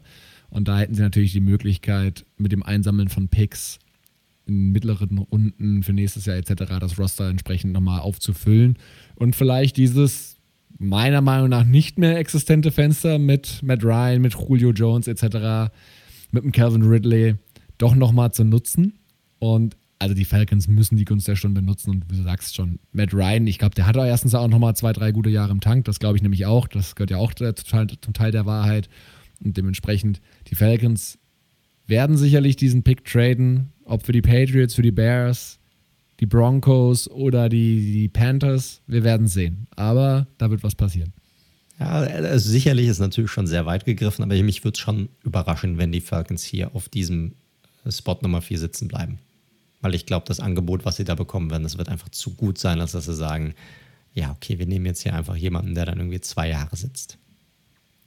Gut. Gut, soll ich mal weitermachen? Pick 5 bei mir. Jetzt kommt interessant, vier Quarterbacks haben wir jetzt gedraftet. Der erste Nicht-Quarterback bei mir auf der Liste. Wir kommen zu den Cincinnati Bengals. Die haben ja Joe Burrow letztes Jahr schon gedraftet gehabt als ihren Franchise Quarterback. Der hat sich ja dann leider das Kreuzband gerissen.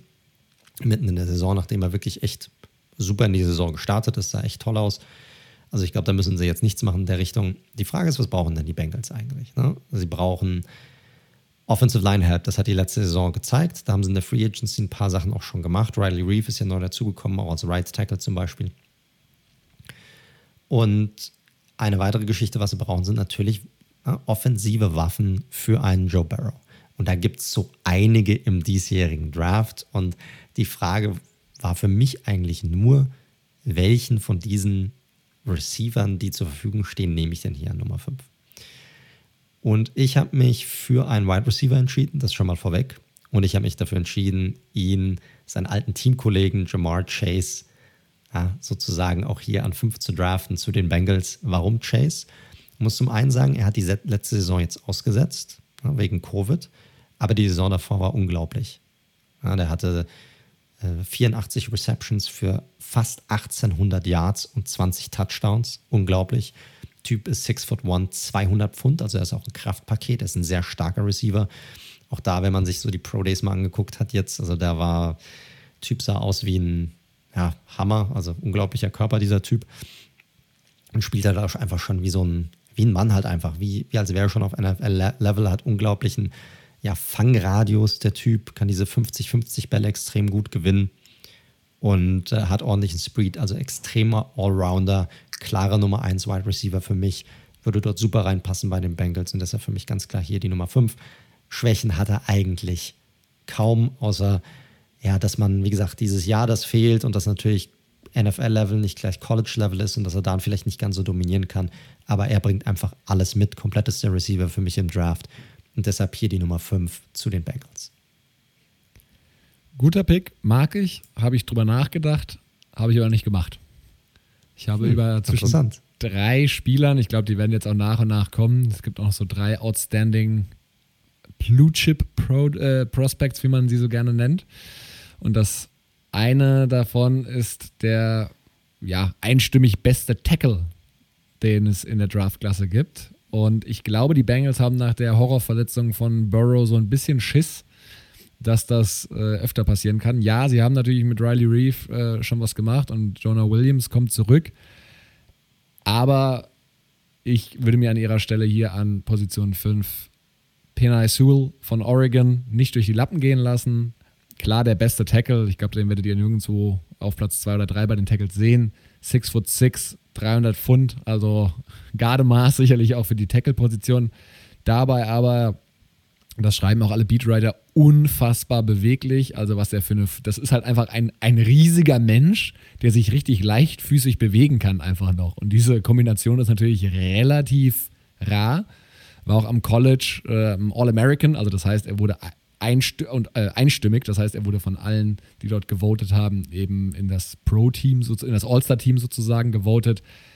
Und der ist einfach ein Tackle-Prospect, wie man ihn sich malen würde. Dazu wohl noch ein super anständiger, gesetzter, ruhiger Kerl mit einem hohen Football-IQ und einfach schon absolut NFL-ready und dementsprechend protecten sie ihren Star-Quarterback an 5 und holen sich Hewell von Oregon.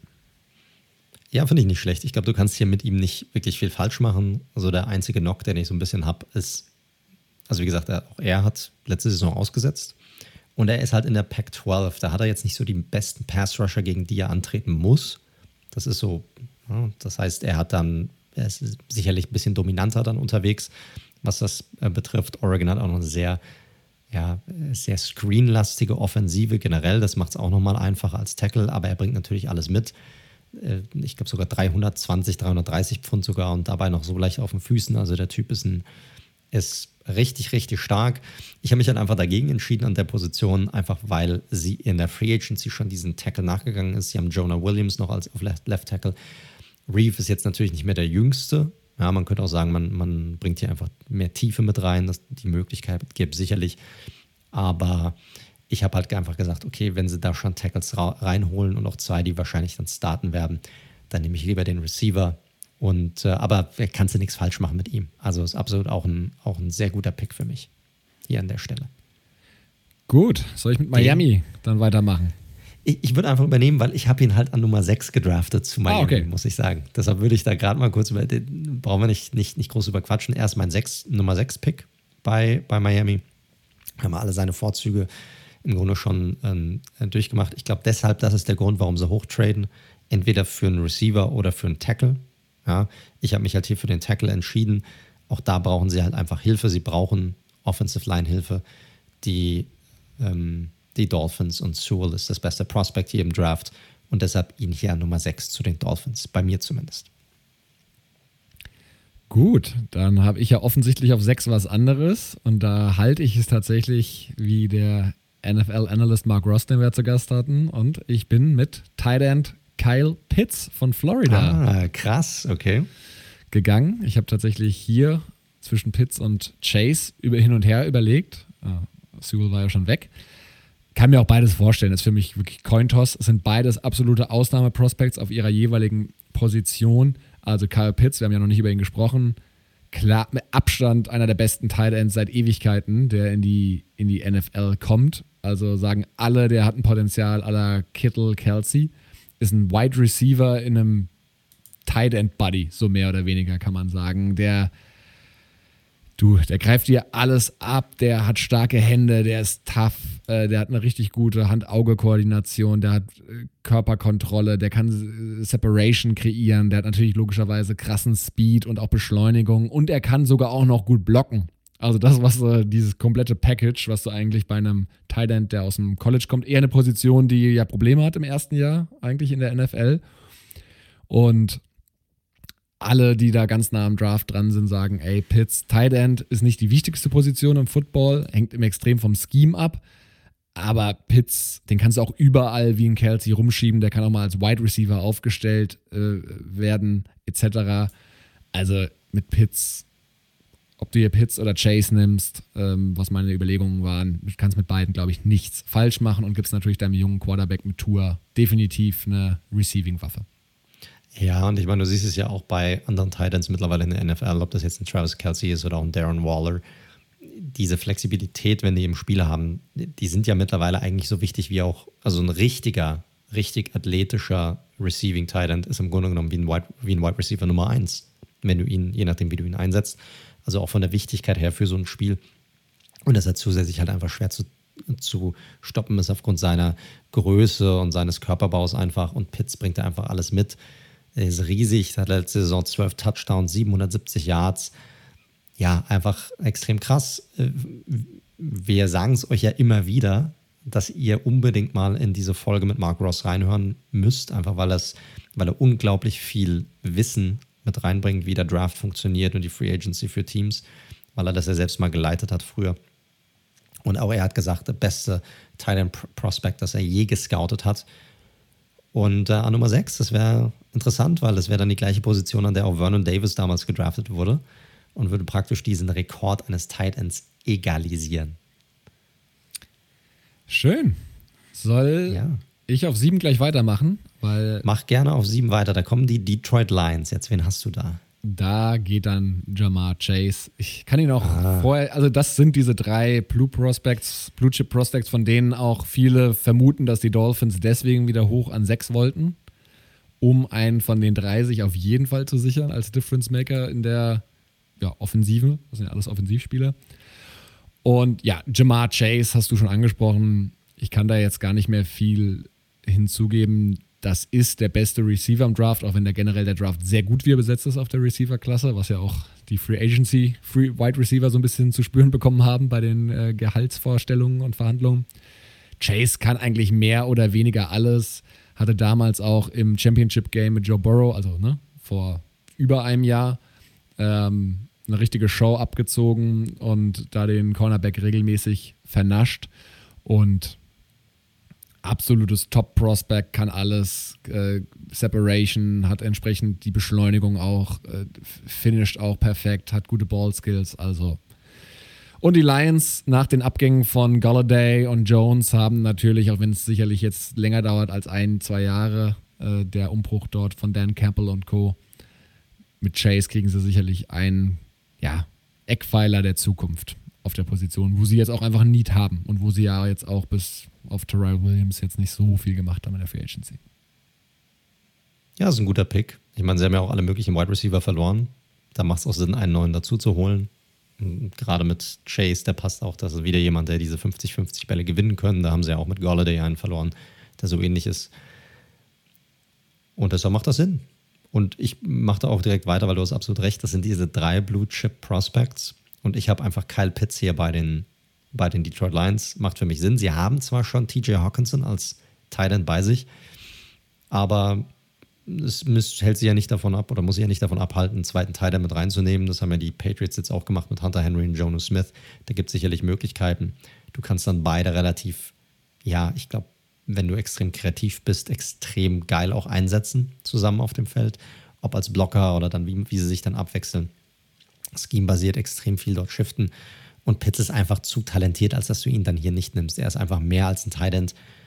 Und den musst du hier nehmen und dann kannst du hier eine ziemlich coole Offensive auch aufbauen, sowohl um den Run vielleicht ein bisschen zu kaschieren oder den Pass bei Running Games, wenn du so zwei Titans andauernd auf dem Feld hast. Könnte eine echt spannende und coole Geschichte werden, wenn er ja, zu den Lions geht. Gut. So, bisher bis auf unseren Trade, sage ich mal, jetzt keine so wirklich ja, out of this world Sachen im Grunde genommen passiert. Das, das konnte man alles irgendwie sich schon vorstellen, dass das passieren könnte.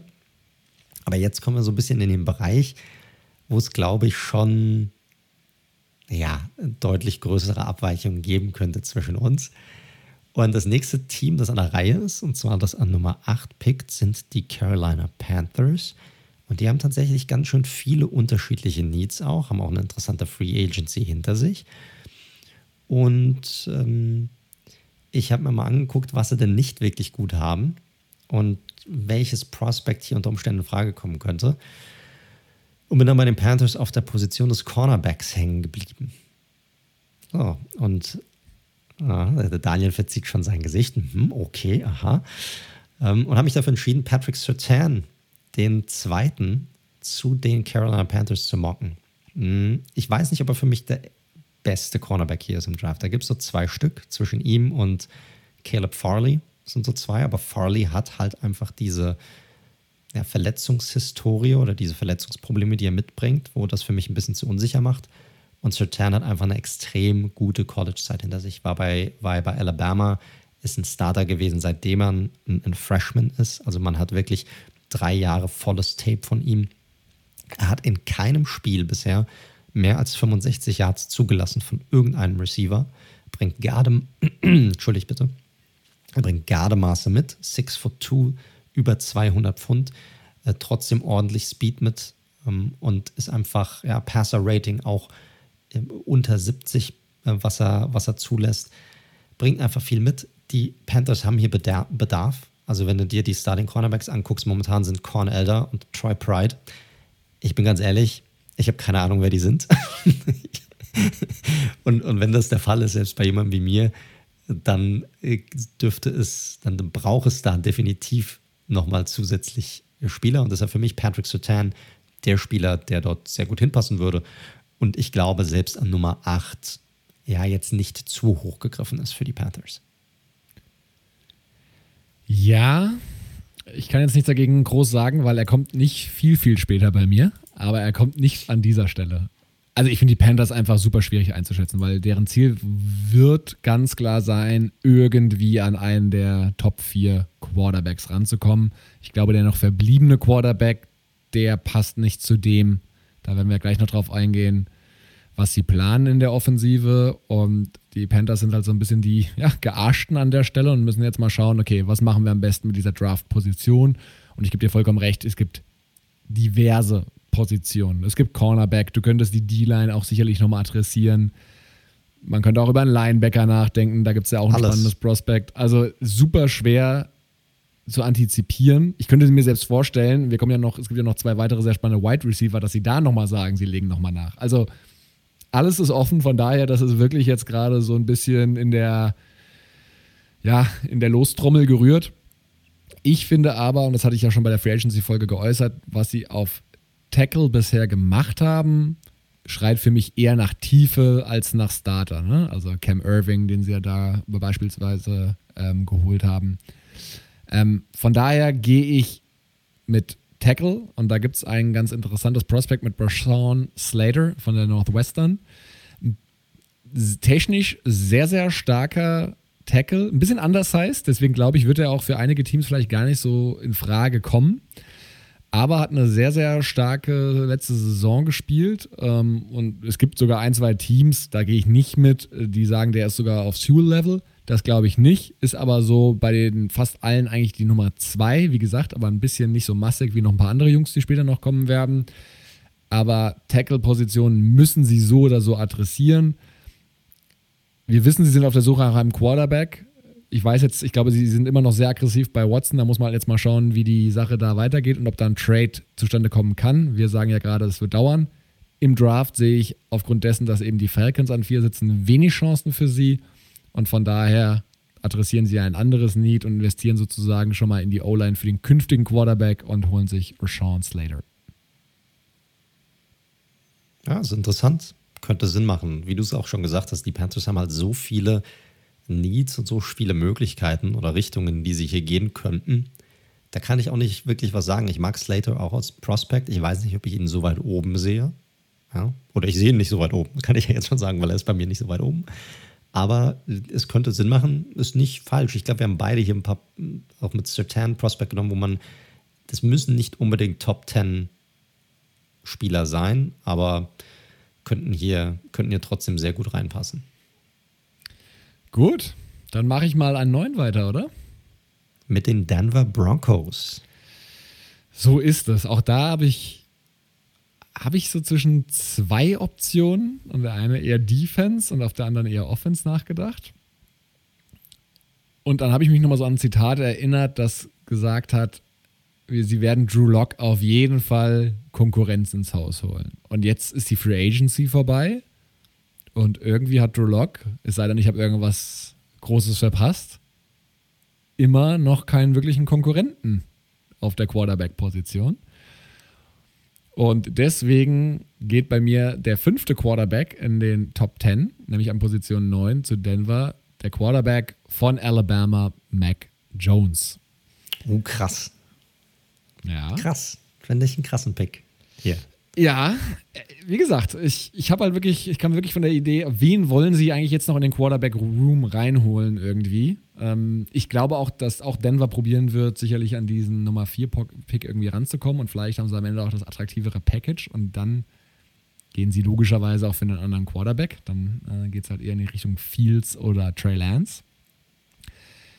Ich glaube, sie kommen aber nicht umhin, weil für mich ist die Entscheidung, sie, der klar, neuer GM natürlich und der will sich Lock nochmal anschauen, aber Vic Fangio hat natürlich auch Druck. Der weiß natürlich auch, irgendwas muss passieren dieses Jahr. Und mit Mac Jones, was kann Mac Jones besonders gut? Er gibt deiner Offense sicherlich auch schon als Rookie eine gewisse Baseline, weil das ist ein sehr, sehr akkurater Quarterback, der wenig außerhalb des Schemes kreiert, der halt genau das umsetzt, sozusagen, was man ihm vorgibt und nicht so freelanced oder improvisiert an der Stelle. Sicherlich auch etwas, ne, was halt so Gary Kubiak-mäßig, was, was da, wo er da ganz gut reinpassen würde in, in diese Offense, wie er der Fangio auch geprägt ist.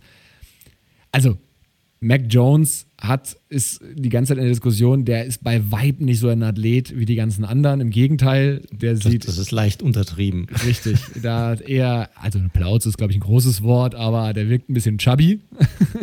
Ja. Ich glaube, der, der, der, der könnte später mal richtig schön aufgehen. Da hast Richtig. du irgendwann mal, wenn der 50 ist oder so, da hängt ein gutes Bierfass da, Richtig. da runter. Richtig.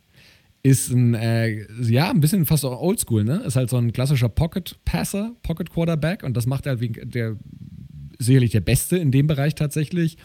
Hat eine gute Antizipation, geht seine Reads schnell durch, ähm, hat ähm, die entsprechende Aware Awareness eben und ist eben sehr, sehr akkurat. Also das kann im besten Fall natürlich, das ist jetzt bewusst hochgegriffen, nur das ist ja mal so eine Art vom Typ Quarterback, halt so ein bisschen Breeze-mäßig, ne? Sein am Ende. Hat, nicht, hat keinen Monsterarm.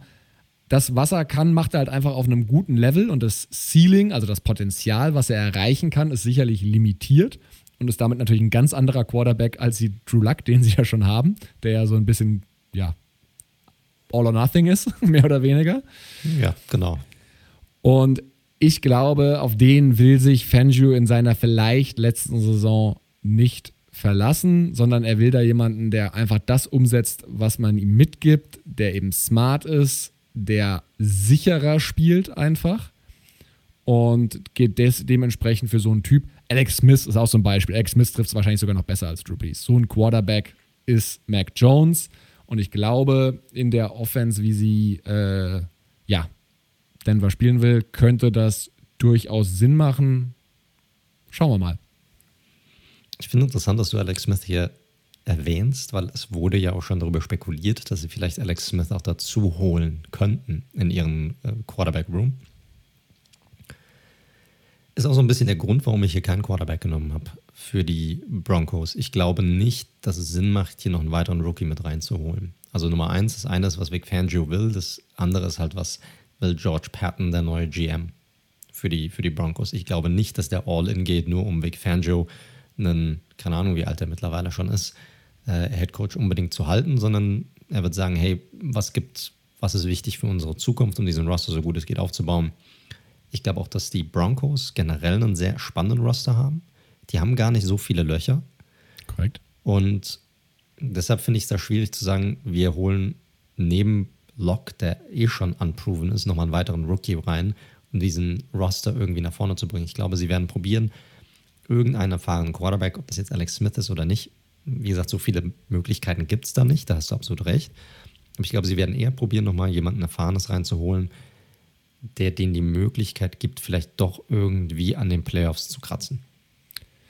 Vollkommen nachvollziehbar, nur mein Problem ist halt wirklich, wen holen sie, wenn man es mal außen vor lässt, wo man ja auch sicherlich nicht. Ich weiß es nicht. Ich meine, sie könnten ja auch theoretisch traden. Ne? Das ist ja auch noch nicht alles vom Hof. Du hast ja gerade die Panthers angesprochen. Was ist, wenn die Panthers tatsächlich irgendwie sich entscheiden sollten, für Watson zu traden? Dann ist auf einmal ein Teddy Bridgewater wieder, äh, wieder da.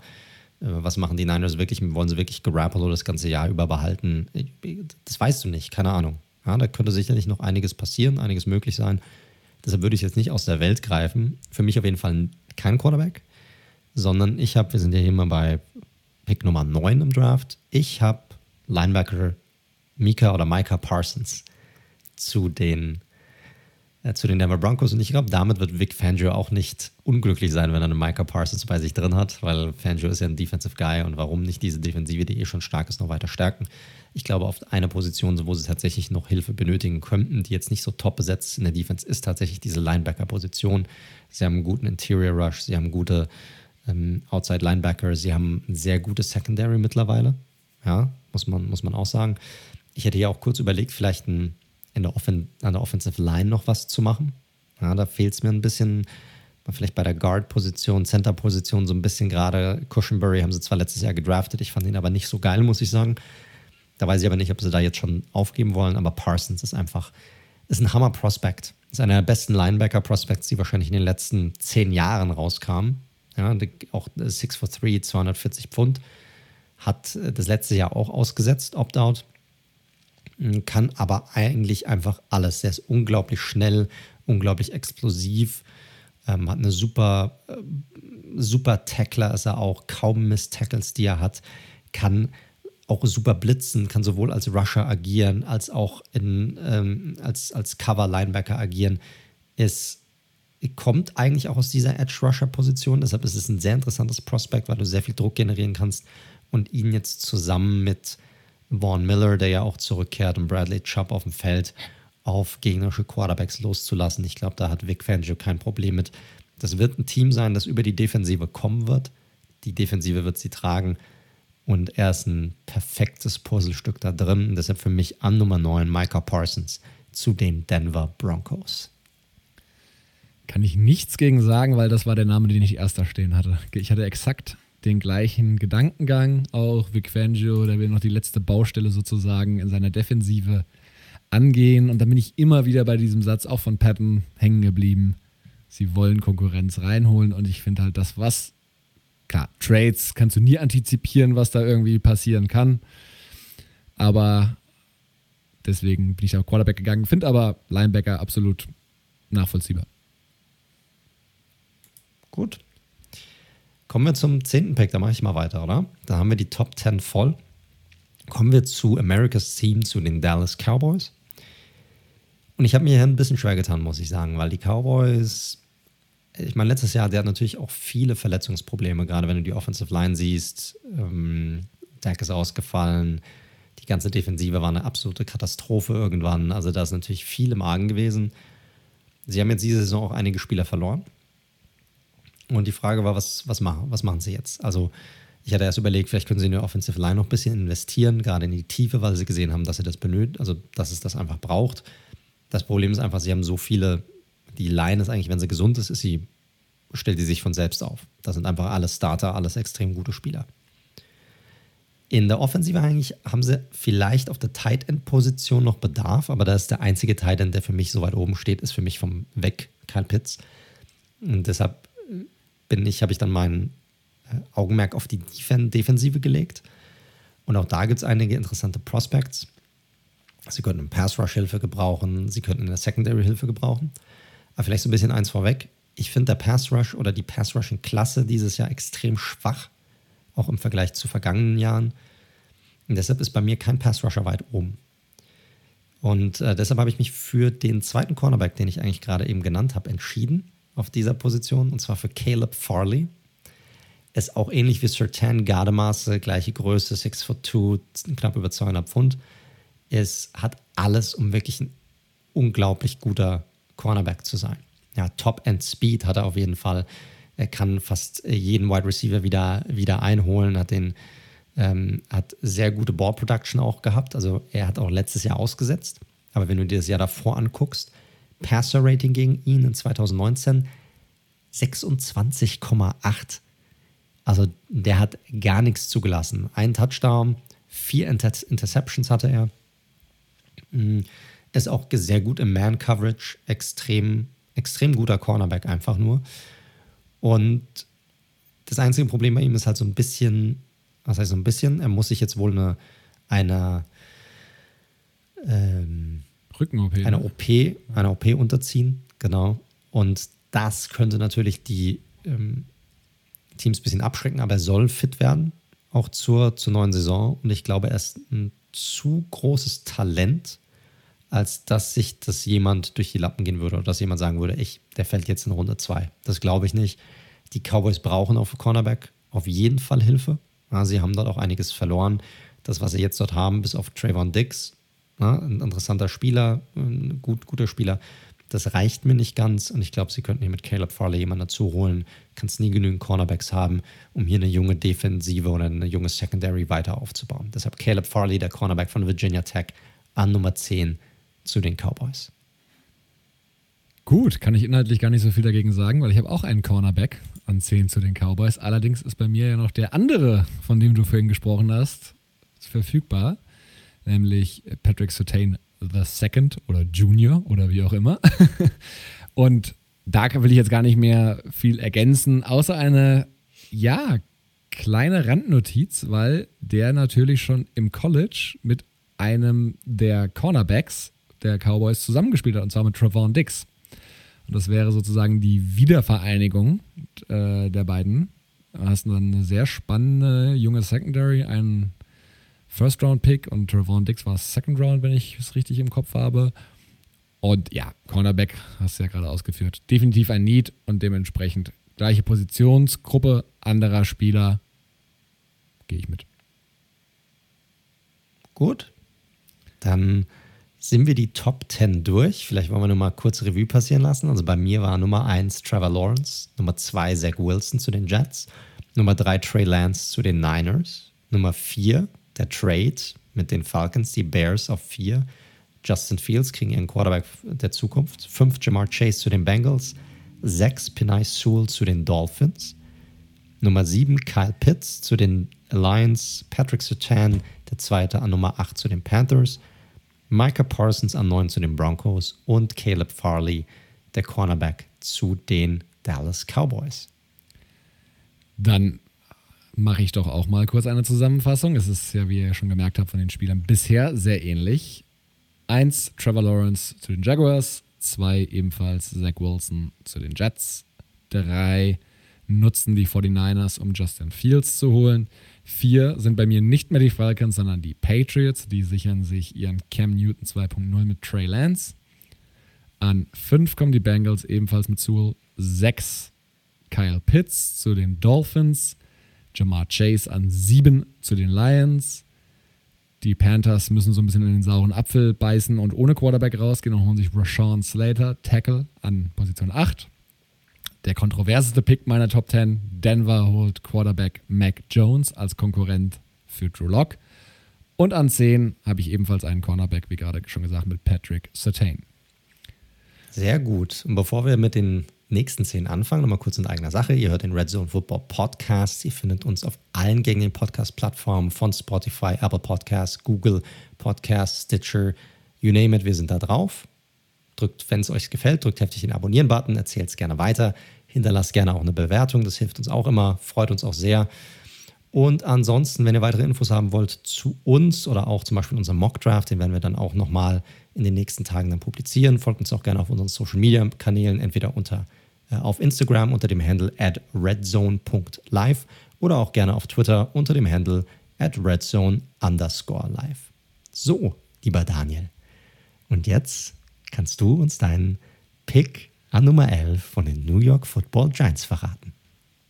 Ja, sehr gerne. Ich habe mir natürlich das Roster nochmal angeschaut, stecke natürlich da nicht ganz so tief drin wie du und du wirst wahrscheinlich einiges mehr schon gelesen haben, was da so die Tendenz ist. Ich habe mir einfach mal wirklich so das Starting Lineup angeschaut und sehe definitiv noch Schwächen in der O-Line, meiner Meinung nach aber eher Interior O-Line und da würde ich noch nicht investieren, ehrlich gesagt, an der Stelle. Kann man machen, will ich aber nicht. Und natürlich könnte man auch über Pass Rush nachdenken. Ist jetzt auch nicht so, hast du ja auch schon angesprochen, da sind viele physische Freaks dabei, aber auch nicht unbedingt was, was ich an 11 ziehen will. Und dann bin ich über diese Linebacker-Position gestolpert, wo neben Blake Martinez ja durchaus ein Loch klafft. Und bei mir ist ja noch Micah Parsons da. Und dementsprechend Micah Parsons an 11, Penn State, hat ja auch gerade beim Pro Day auch absurd abgeliefert. Also so einen ähnlichen Körper hatte ich auch mal vor langer, langer Zeit. Und, und ich erst. Und ich erst. Also brutales Viech, du hast alles schon zu ihm gesagt, ist ein absoluter Three-Down-Linebacker, auch glaube ich einstimmig der beste Linebacker, den es gibt.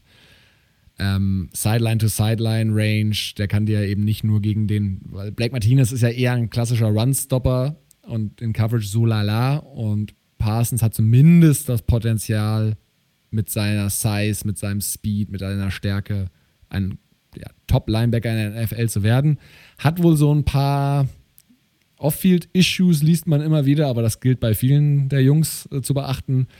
Aber ich glaube, da kann der gute Dave nicht widerstehen, wenn Parsons an 11 noch da sein sollte, dass er da zuschlägt. Ich hätte nichts dagegen gegen Parsons an Nummer 11. Also das ist für mich, ja, wie gesagt, ich habe alles zu ihm gesagt, er geht bei mir an, an Nummer 9 weg. Wenn an 11 da ist und man ihn nimmt, habe ich kein Thema mit. Ich weiß nicht, wie viel Linebacker sie nutzen, die Giants, weil sie haben natürlich Blake Martinez so der Einzige, ansonsten haben sie da sehr viel Rotation, was da herrscht. Sie werden sicherlich ihre Secondary sehr flexibel nutzen, weil sie da sehr viele Safeties auch haben. McKinney, Peppers, der auch in diese Linebacker-Position auch reingehen kann und so. Deshalb weiß ich nicht, wie viel Wert sie auf die Linebacker-Position legen und auch legen werden, aber ich hätte kein Problem damit, wenn sie ihn da draften. Ich bin aber die andere Schwäche angegangen, die du schon genannt hast, und zwar die Offensive Line. Und wie du es auch schon richtig analysiert hast, ähm, die Interior ist bei den Giants einfach ein Thema. Sie haben zwei junge Tackles auf den Außen. Sie haben mit Nate Soder jemanden, der jetzt zurückgekommen ist, der definitiv als Swing Tackle fungieren wird oder diesen Right Tackle Starting Spot mit betreuen wird, sicherlich. Aber Inside fehlt es einfach. Nick Gates hat einen guten Job gemacht auf der Center-Position. Ähm, die der Staff mag Shane Lemieux, den letztjährigen, ich glaube, Fünftrunden-Pick oder Sechstrunden-Pick, bin mir nicht mehr ganz sicher, mögen sie sehr auf diese Left Guard-Position. Und sie haben auch noch Will Hernandez, den ehemaligen Zweitrunden-Pick, der sicherlich diesen Right Tackle Spot, äh, Right Guard Spot ausfüllen wird. Aber da fehlt es an Tiefe und auch jemanden, der die auch challengen kann. Und bei mir ist ja noch Rashawn Slater nicht gedraftet worden. Und du hattest es vorhin schon angesprochen. Er ist, hm, der ist 6 foot, äh, 6 foot 3, 314 Pfund ist ein bisschen klein, sag ich mal, oder nicht so lang. Also nicht, nicht klein, sondern er ist nicht so lang, auch was die, ähm, was, was seine Arme auch angeht, die sind nicht sehr lang. Und das ist so ein Thema, das mögen Scouts oder Teams gar nicht bei ihren Tackles. Tackles sollen schön groß sein, lange Arme haben, um die Pass Rusher so weit wie möglich auch wegzuhalten, im Grunde genommen. Und das ist so ein bisschen der einzige Knock bei Slater, weil er ist eigentlich ein, ein sehr gutes Prospect. Er hat, ist ein super athletischer ähm, äh, Tackle oder Guard äh, ist sehr, ähm, weiß einfach sehr gut, wie er sich ähm, adjusten soll, während, während, während das äh, Play passiert. Also wenn jetzt ein Pass Rusher kommt und sagt, okay, ich habe jetzt hier einen Bull Rush oder ich habe jetzt hier einen ähm, äh, Finesse-Move, den er, den er auspackt, da kann er sich sehr schnell anpassen. Das ist einer seiner großen Stärken. Ist jetzt aber nicht so der Typ, der jetzt so der, der größte Mauler, der jetzt äh, Leute einfach aus dem Weg räumt, ist einfach ein sehr guter äh, Pass Protector. Aber ist ein Typ, wo ich einfach glaube, dass er nach innen wechseln wird. Und deshalb ist das jemand, wo ich, den ich mir sehr gut vorstellen kann. Du hast auch weiterhin Flexibilität, wenn du sie brauchen solltest mit ihm. Auch jemand, der sicherlich dann auch Positionen wechseln kann. Und das ein Judge kommt ja aus dieser Patriots-Schule, wo sie das eher andauernd machen an der Offensive Line. Und deshalb kann ich mir das sehr gut vorstellen. Ein sehr gutes Prospect würde Need füllen und ich glaube, er ist auch dort nicht zu hoch gegriffen an dieser, an dieser Stelle. Dort ist ihn ja noch weiter oben und wäre für mich einfach ein sehr guter Fit und deshalb Rashawn Slater, vielleicht kein sexy Pick, aber einer, der die Line noch weiter verstärken würde, an Nummer 11 zu den New York Football Giants. Ja, wir sind bei den Top Prospects sehr nah beieinander, auf jeden Fall. Dann bist du, glaube ich, dran, bei den Eagles vorzulegen. Korrekt. Und die Eagles sitzen da an Nummer 12, haben sich ein paar Picks dazu geholt und sind glücklich, dass sie einfach warten konnten und sehen konnten, wie eines von weiteren Top-Prospects auf der Receiver-Position einfach zu ihnen fällt, ohne dass sie irgendwas dafür machen müssen. ohne dass sie ihn auf Nummer 6 irgendwie draften müssen sogar. Äh, ich habe Devontae Smith als Wide Receiver zu den Philadelphia Eagles. Und ich weiß gar nicht, ob ich jetzt groß was über ihn erzählen soll. Also jeder, der jetzt wenigstens ein bisschen, ich sag mal jetzt diese Free Agency oder Off-Season verfolgt hat äh, und auch die letztjährige College-Saison ein wenig, der kennt Devontae Smith. Er hat ein unglaubliches Jahr hinter sich. 117 Receptions, 1856 Receiving Yards und 23 Touchdowns für die Crimson Tide der Alabama University. Also das ist halt einfach unglaublich, was der drauf hat. Der ist äh, six foot one. Ich, der einzige Knock an ihm, ich meine, der ist 175 Pfund. Ich weiß nicht, ob jemand mal Bilder von ihm gesehen hat. Dem seine Beine sind Streichhölzer. Jetzt mal ohne Witz. Also wenn du den, ich glaube, der stand neben Jamar Chase und du hast Chase gesehen und hast gesagt, okay, das ist ein Typ, das ist ein Mann, der spielt NFL und der daneben ist ein Highschool-Spieler. Der hat also wirklich, deren, der, ich habe dickere Beine als der. Ohne Witz. Und das Problem ist natürlich, wenn du jetzt schon so lange im College bist, drei Jahre an der Universität und ich, jeder, der mal in den USA war, an der amerikanischen Universität weiß, die sind professioneller ausgestattet als Bundesliga-Teams hier wahrscheinlich, was die, was die Möglichkeiten angehen, dort auch Workouts zu betreiben und die haben äh, professionelle Trainer, die nur mit arbeiten. Man geht nicht mehr davon aus, dass da noch mehr kommen wird bei ihm, was das angeht. Muskelaufbau etc. Alles andere ist keine Frage bei ihm. Der Typ ist explosiv, der ist schnell, der rennt, der rennt super Routes, der hat äh, tolle Ballskills, 50-50 Bälle, die er gewinnt. Der macht also unglaubliche Catches, die er hat. Also die lässt er teilweise echt einfach aussehen. Super Prospect. Ähm, und ich glaube, die Eagles werden sich freuen wie Bolle, wenn er dorthin fällt. Aber es ist halt einfach so der einzige Knock. Guck, googelt ihn mal, schaut ihn euch mal an. Der hat dann einfach echt die dünnsten Beine, die ich für einen Receiver je gesehen habe. Ja, können wir kurz machen, weil habe ich den auch an der Stelle. Ist ja auch der Heisman Trophy Gewinner, das hattest du ja noch unterschlagen. Also ja, sprich stimmt, die Auszeichnung recht, ja. des besten College-Spielers, die seit Jahren eigentlich immer nur ähm, an QBs eben gegangen ist, weil die Position eben so wichtig ist. Dieses Jahr eben nicht, also kein Trevor Lawrence, sondern Devonta Smith wurde ausgezeichnet als bester College-Spieler, hat die Heisman Trophy abgestaubt. Und ja, inhaltlich kann ich nichts mehr dazu sagen. Der hat alles. Das äh, körperliche Thema ist ein Thema. Es sagen aber auch alle, okay, der wiegt zwar nur 170, 175 Pfund, spielt aber physischer als viele, die über 210, 220 Pfund wiegen. Also er spielt nicht so, wie er aussieht, tatsächlich. Und aber ist natürlich die NFL und nicht College. Ne? Das ist nochmal was anderes. Da spielst du halt nur gegen irgendwelche Freaks.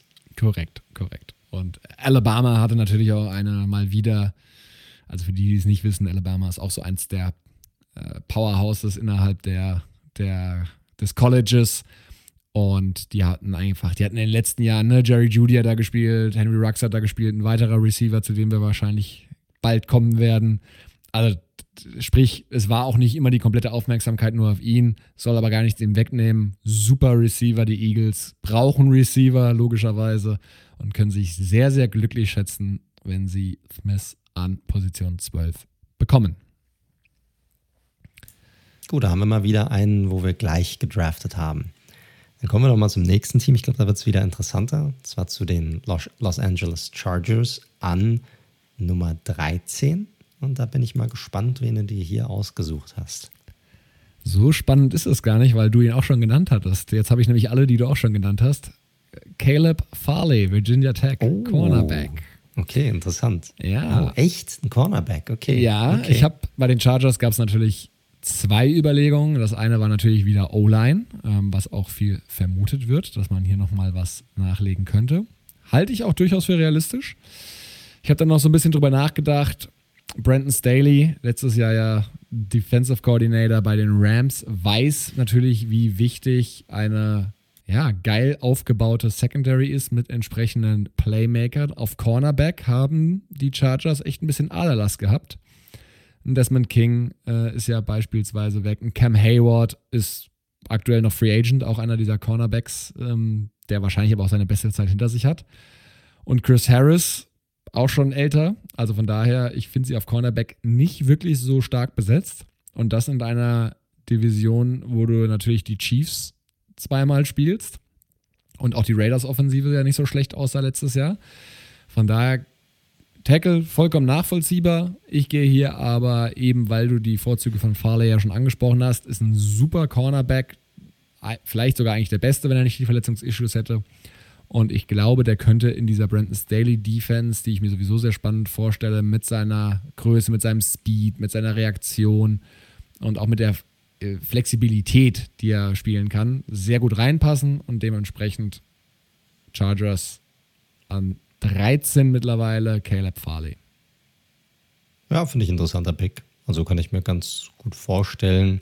Ich sehe nicht so krass das Need auf der Position, muss ich ganz ehrlich sagen, bei den, bei den Chargers.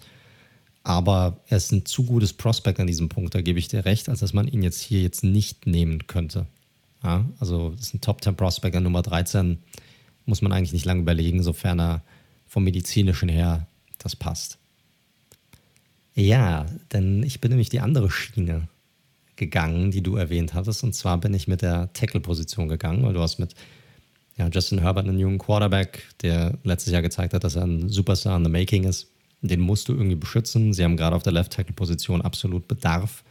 Und ich bin hier mit einem Teamkollegen von Caleb Farley gegangen. Und zwar äh, Offensive Tackle Christian Derisaw von der Virginia Tech. Ist ein Offensive Tackle, wie im Buche steht, 6'5, 314 äh, Pfund.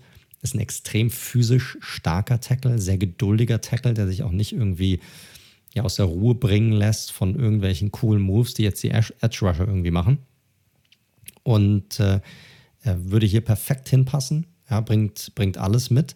Einzige noch bei ihm ist halt natürlich, dass ähm, Virginia Tech generell so eine sehr run-lastige Offensive hat. Das heißt, macht es natürlich für ihn einfacher. Und das letzte Jahr ähm, war halt extrem gut. Ja, man kann natürlich, kann man aus zwei Gesichtspunkten sagen, man kann sagen, er hat sich stetig verbessert jedes Jahr. Oder man kann halt sagen, dass es einfach nur das erste Jahr ist, wo er wirklich auf einem extrem hohen Level abgeliefert hat. Weil er hat keinen Sack zugelassen, keine Hits, nur sechs Hurries über das gesamte, über die gesamte Saison hinweg. Und das macht uns zu einem sehr interessanten Prospect und ich glaube, hier kommt Need und auch Value sehr gut zusammen und deshalb Christian Derisaw, der Tackle, an Nummer 13 zu den, ich wollte schon San Diego sagen, aber Los Angeles Chargers. Gut, gut, gut.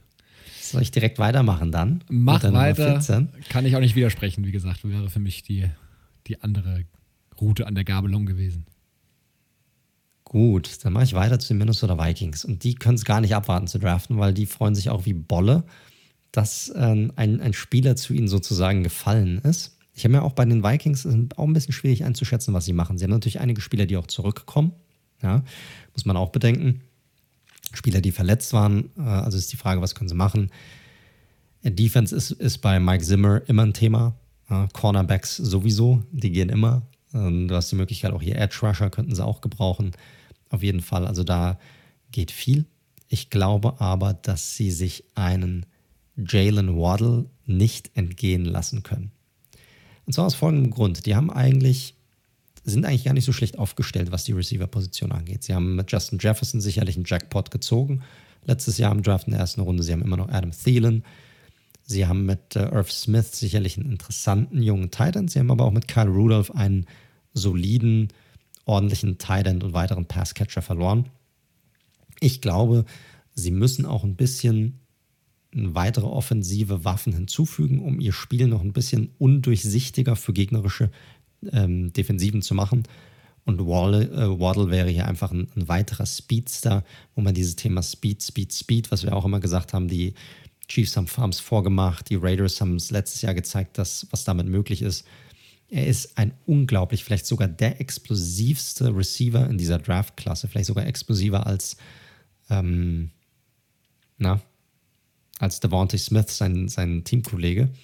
Ähm, 5 foot 10, 182 Kilo ist nicht ganz so ein, vom Körperbau her nicht ganz so ein Fliegengewicht wie, wie Smith. Unglaublich agil. Also es ist Wahnsinn, was der für einen Twitch hat, der Typ und ist einfach ein Hammer-Athlet, vielleicht der schnellste Spieler auch in diesem Draft. Hat jetzt natürlich das Problem gehabt, dass er sich schon schwer verletzt hat während der Saison, hatte bis dahin aber ja 28 Receptions, fast 600 Yards und, und vier Touchdowns. Der Typ könnte jeder Offensive weiterhelfen, bringt ein, einfach diese unglaubliche Explosivität mit. und äh, würde einfach dort super reinpassen, würde Kirk Cousins ein weiteres Target geben und diese Offense sofort auf ein noch weiteres Level hieven. Habe ich auch drüber nachgedacht, tatsächlich. Ich finde auch die Vikings nicht ganz so einfach und deswegen habe ich diese Entscheidung für mich ein bisschen aufgeschoben, weil ich Waddle an der Stelle auch sehr, sehr, sehr verlockend finde. Ich habe überlegt, wer könnte denn sehr interessiert sein, für Waddle hochzugehen. Man könnte natürlich über Arizona an 16 drüber nachdenken. Ich bin aber noch weiter runtergegangen und habe ein Team, das sich meiner Meinung nach eigentlich immer noch in diesem Fenster befindet, aber zu wenig auf Wide Receiver gemacht hat, nämlich die Tennessee Titans hochtraden lassen auf Position 14, also acht Plätze hoch und sichern sich eben genau den gerade von dir beschriebenen Jalen Waddle, weil er eigentlich einfach auch ein komplettes Package hat in anderen Jahrgängen, wahrscheinlich auch Top 10 gegangen wäre. Titans überzeugen Simmer, ähm, der sagt, okay, ich bin da mit Jefferson und Thielen eigentlich ganz gut aufgestellt, habe noch mit Earth Smith einen jungen Thailand an dabei. Ich sammle lieber das Draftkapital ein und dementsprechend ziehen die Titans hier an Position 14 Jalen Waddle. Ja, also wir haben ja den gleichen Pick sozusagen in dieser Position. Wir haben halt einfach nur ein anderes Team, das ihn nimmt. Aber finde ich interessant, weil macht komplett Sinn bei den Titans. Also bin ich 100% bei dir. Wird man dann später auch bei meinem Pick sicherlich dann nochmal sehen. Aber macht, macht Sinn und ist ein bolder Move, hier hoch zu traden auf jeden Fall. Ja, definitiv. Halt ein ganz anderer Receiver-Typ als, als Brown, den sie ja schon haben. Und äh, wird natürlich deutlich schneller, kleiner. Also Brown ist auch schnell, muss man auch fairerweise sagen. Aber finde ich, in meinem Kopf ergänzt sich das sehr nice. Ja, könnte sehr interessant werden. Spannende Kombi, macht Sinn. Gut. Wen hast du bei deinem nächsten Pick? Wir kommen jetzt zu den New England Patriots. Dann Stimmt bei dir nicht. Bei mir Stimmt, nicht. Bei dir nicht. Bei dir kommen wir jetzt zu den Atlanta Falcons an Nummer 15. Kommen wir zum 15. Pick overall. So ist es, so ist es. Also die Falcons, da kann man natürlich auch in verschiedenste Richtungen äh, sicherlich gehen. Ähm, O-Line, also seit Jahren eigentlich ein Thema, aber ich wollte es nicht zu eindeutig machen. Und ich finde, sie haben vor allem unter anderem nach dem Abgang von, von Keanu Neal natürlich eine Lücke, was Safety angeht. Also das überzeugt mich einfach nicht da, was sie da aktuell auf dem Roster haben. Und es gibt einen Prospect, der sehr unterschiedlich betrachtet wird, aber schon von den meisten eigentlich als First Round Great und auch eigentlich als bester Safety eingestuft wird. Und das ist von TCU Trayvon Merrick. Ah, ein sehr deutscher Nachname tatsächlich. Der Trevon Möhrig. Der Trevon Möhrig, ja. Der, der Vorname macht es ein bisschen weg, ne? Aber Trevon Möhrig, Safety von der TCU. Was ist das für ein Spieler? Ähm, knapp über 6 Foot, also 6 Foot 1, 202 Pfund, also durchaus perfekt gebaut eigentlich. War jetzt zwei Jahre Starter an der TCU, war einer der ja, produktivsten Defensive Backs im ganzen College Football in den letzten zwei Saisons. Also hat sechs Interceptions in 22 Games eingesammelt, hat auch nur zwei Touchdowns allowed, äh, zugelassen auf Deutsch. äh, äh, 26 äh, Passes verteidigt. Also sehr, sehr gut und wurde tatsächlich auch 2020 als mit, der Jim, mit dem Jim Thorpe Award als der beste Defensive Back ausgezeichnet. Ist einfach ein richtig ja, flexibler Spieler, den du kreativ einsetzen kannst. Das ist auch so ein richtiger Ballhawk, also jagt den Ball und auf der Free Safety Position sicherlich eine sinnvolle Edition in der, ja, dann auch sehr jungen Secondary der Falcons. Finde ich, finde ich spannend. Finde ich interessant. Also, dass du ihn schon so weit oben genommen hast, finde ich. Ich meine, sie verlieren natürlich, ja, ja, es könnte, könnte passen, hast du recht. Könnte passen. Macht, macht Sinn. Macht Sinn. Ich bin in eine komplett andere Route gegangen. Bin ich auch ganz froh drum. Hm, weil die Patriots haben ja nicht getradet an 15, sind ja da geblieben. Und jetzt stellt sich natürlich die Frage, weil bei mir ist ja ein Quarterback immer noch auf der, auf der Liste, der nicht genommen wurde. Und einer, der sicherlich in dieses Patriots-Scheme, das über Jahre gespielt wurde, vielleicht besser reinpasst als, als andere oder wo seine Schwächen nicht so zum Tragen kommen wie bei anderen. Und zwar habe ich hier tatsächlich Mac Jones zu den New England Patriots gedraftet. Es macht, es macht in vielerlei Hinsicht Sinn. Ja, also er ist ein ähnlicher Quarterback, er ist extrem akkurat. Das muss man sagen, der hatte ein Completion Percentage von 76,6 letztes Jahr, Passer Rating 141,6. Hat natürlich auch für Alabama gespielt, ist natürlich nochmal so ein bisschen andere Sache. Das macht es relativ einfach. Er hat klare Schwächen. Er hat nicht den geilsten Arm. Er ist auch bei Deep Passes nicht so mega akkurat. Aber das war ja auch für Tom Brady immer so ein Problem, dass da nicht so oft tief geworfen wurde bei den Patriots. Also ist die Frage, wie wichtig ist das denn tatsächlich? Weil er ist, er hat einfach keinen, ähm, er ist wie so ein Veteran in der Pocket. Ja, er, er fühlt, den, er fühlt den Druck nicht. Ähm, er verpasst kaum kaum Würfe wirklich underneath, also innerhalb von, von 10 Yards, ja, ist er der äh, genaueste, akkurateste Quarterback in, in, äh, in der College-Saison gewesen. Und auch, es ist auch extrem ruhig unter, unter Druck. Also macht das, macht das extrem gut, würde da gut hinpassen. Im Grunde genommen ist es eine glückliche Fügung für die Patriots, dass sie hier noch ihren Quarterback sozusagen in der Zukunft erhalten, ohne dass sie irgendwas dafür machen müssen. Ja, passend. Heute gehen ja auch, heute ist ja der Pro Bowl von Alabama und äh, vor der unserer Aufzeichnung habe ich, gab es noch ein paar nette Snippets auf Twitter zu sehen. Äh, Kyle Shanahan ist ja bei da am Start, aber auch Bill Belichick ist dort am Start und schaut zu, was Mac Jones so macht. Und da gab es auch so einen schönen Clip von so zwei überworfenen Bällen, wo Bill einfach nur so ein bisschen den Kopf schüttelt. Also ich kann dir nicht widersprechen. Es ist natürlich ein super denkbares Szenario. Für mich wäre es halt irgendwie so ein bisschen wieder, wir machen wieder das, was wir vor Cam Newton gemacht haben und passen uns, ne, also eine Rückbesinnung sozusagen auf die alte Offensive. Ich meine, Josh McDaniels ist auch immer noch da. Der ist da schon sicherlich kreativ genug, wieder was davon auszupacken. Ich könnte mir nur vorstellen, dass die Patriots bei allen Schwächen, die Cam als Passer hat, Gefallen gefunden haben, was da so ein mobiler Quarterback einer Offense gibt.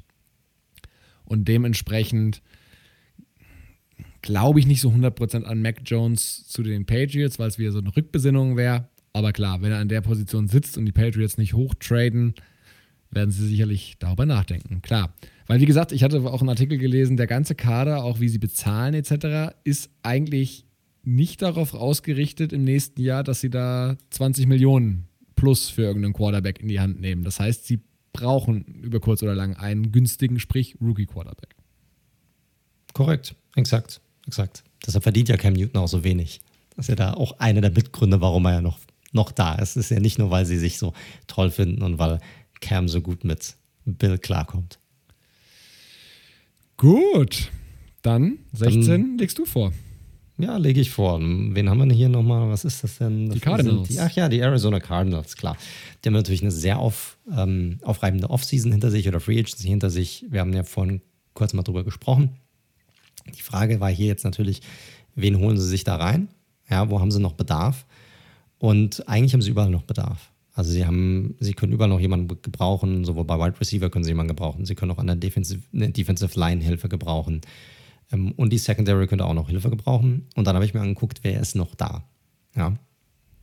Und äh, habe mich dazu entschieden, jetzt einen weiteren Cornerback ähm, weggehen zu lassen. Und zwar habe ich mich für das Prospect JC Horn ähm, entschieden von, äh, äh, aus South Carolina von der Universität. Auch wieder Gardemaße, also fast alle Top-Quarterbacks dieses Jahr haben Gardemaße, 6 foot 1, 205 Pfund wiegt der Typ hat äh, unglaubliche physische Skills, ist ein extrem ja, äh, krass schneller Spieler, sehr guter Press-Corner, also ein richtiger Man-Corner, hat auch diese Mentalität, die er mitbringt, so im Sinne von, hey, probier, probier an mir vorbeizukommen, ja, I, I dare you, sozusagen. Also so spielt er wirklich auch sehr, sehr aggressiv, ähm, geht auch sehr aggressiv diese, diese Routes an, die Receiver laufen. Das birgt manchmal die Gefahr, dass er ein bisschen zu schnell ist. Das könnte ihm sicherlich, da wird er meiner Meinung nach unter NFL ein bisschen Lehrgeld ähm, äh, zahlen und er ist kein wirklich guter Tackler. Das muss man auch sagen. Und ähm, eine Sache bei ihm ist auch, dass die letzte Saison richtig gut war. Er hat ein Passer-Rating zugelassen von knapp unter 55. Das ist verdammt gut. Die beiden Saisons davor waren nicht annähernd so gut. Das heißt, er ist so ein bisschen One-Man oder One-Year-Wonder sozusagen, aber äh, trotzdem physisch einfach zu stark und das, was er mitbringt, zu gut. Die Cardinals haben hier Bedarf und deshalb Cornerback JC Horn an Nummer 16 zu den Arizona Cardinals. Gut, gut, gut, gut. Kann ich nichts gegen sagen. Den gleichen Spieler. Ah, okay, gut. So. Zwei dumme, ein Gedanke hier. Richtig, richtig. Na gut, dann kannst du ja gerne mit, mit, hast du irgendwas hinzuzufügen zu dem guten JC Horn oder was war für dich entscheidend, warum du ihn zu den Cardinals gemockt hast? Gleiche Überlegungen. Also ich halte die Cardinals durchaus für einen Kandidaten, die probieren dann vielleicht doch auch mit den Vikings irgendwie noch Picks zu tauschen, wenn Waddle noch da sein sollte. Das könnte ich mir schon gut vorstellen, weil AJ Green ist natürlich jetzt ein Experiment, aber sicherlich natürlich nicht die Zukunft. Von daher halte ich Waddle, äh, also ein Uptrade und dann eben ein Pick für Waddle durchaus realistisch. Ansonsten, wenn Waddle nicht mehr da ist, glaube ich nicht, dass die Wide Receiver gehen, ehrlich gesagt. Edge, ja, das ist halt super schwer vorherzusehen. Wie gesagt, da sind sehr viele ja, risikoreiche Boomer-Bust-Spieler mit am Start und JC Horn ist einfach ein super Cornerback und ich finde an 16 auch an der richtigen Position, wo man ihn ziehen kann. Und Cornerback brauchen sie trotz Malcolm Butler sicherlich noch Hilfe und ja, finde, der würde da gut reinpassen. Also von daher gleicher Gedankengang. Gut, dann können wir weitermachen. Pick Nummer 17, kommen wir zu deinen Raiders. Da bin ich mal gespannt, wie du hier reingegangen bist. Da gibt es ja auch viele Möglichkeiten. Definitiv gibt es viele Möglichkeiten. Hier, trotz der Investments in D-Line, liest man hier viel von D-Line. Ähm, Cornerback sieht man eher selten. Free Safety auch durchaus eine Option. Aber die größten Umbaumaßnahmen haben sie natürlich dieses Jahr auf der Positionsgruppe O-Line vorgenommen, wo sie sich ja wirklich von ein paar Spielern getrennt haben. Und passend dazu ist auch gerade reingekommen, dass sie mit Colton Miller, dem Left Tackle, langfristig verlängert haben. Äh, nicht gerade günstig, tatsächlich. Ich glaube mit 16 bis 18 Millionen pro Jahr. Also, Oha. ja, äh, durchaus. Also, da wird auch der steigende Salary Cap antizipiert, tatsächlich. Ich bin mal gespannt. Aber naja, ich muss ja nicht alles teilen, was die Raiders machen. Ähm, aber äh, Miller hat sich gut entwickelt, allerdings hätte ich ihn nicht in dieser Range gesehen. Lange Rede, kurzer Sinn. Ich gehe dennoch Tackle, weil für Right Tackle brauchen sie noch jemanden. Da haben sie de facto eigentlich keinen. Und es gibt jemanden bei der Oklahoma State, nämlich Offensive Tackle Tevin Jenkins. Hat also wirklich, John Gruden ist ja in vielen Bereichen sehr oldschool und im Gegensatz zu anderen Franchises, wo vielleicht der GM entscheidet, entscheidet bei den Raiders nur einer und das ist John Gruden.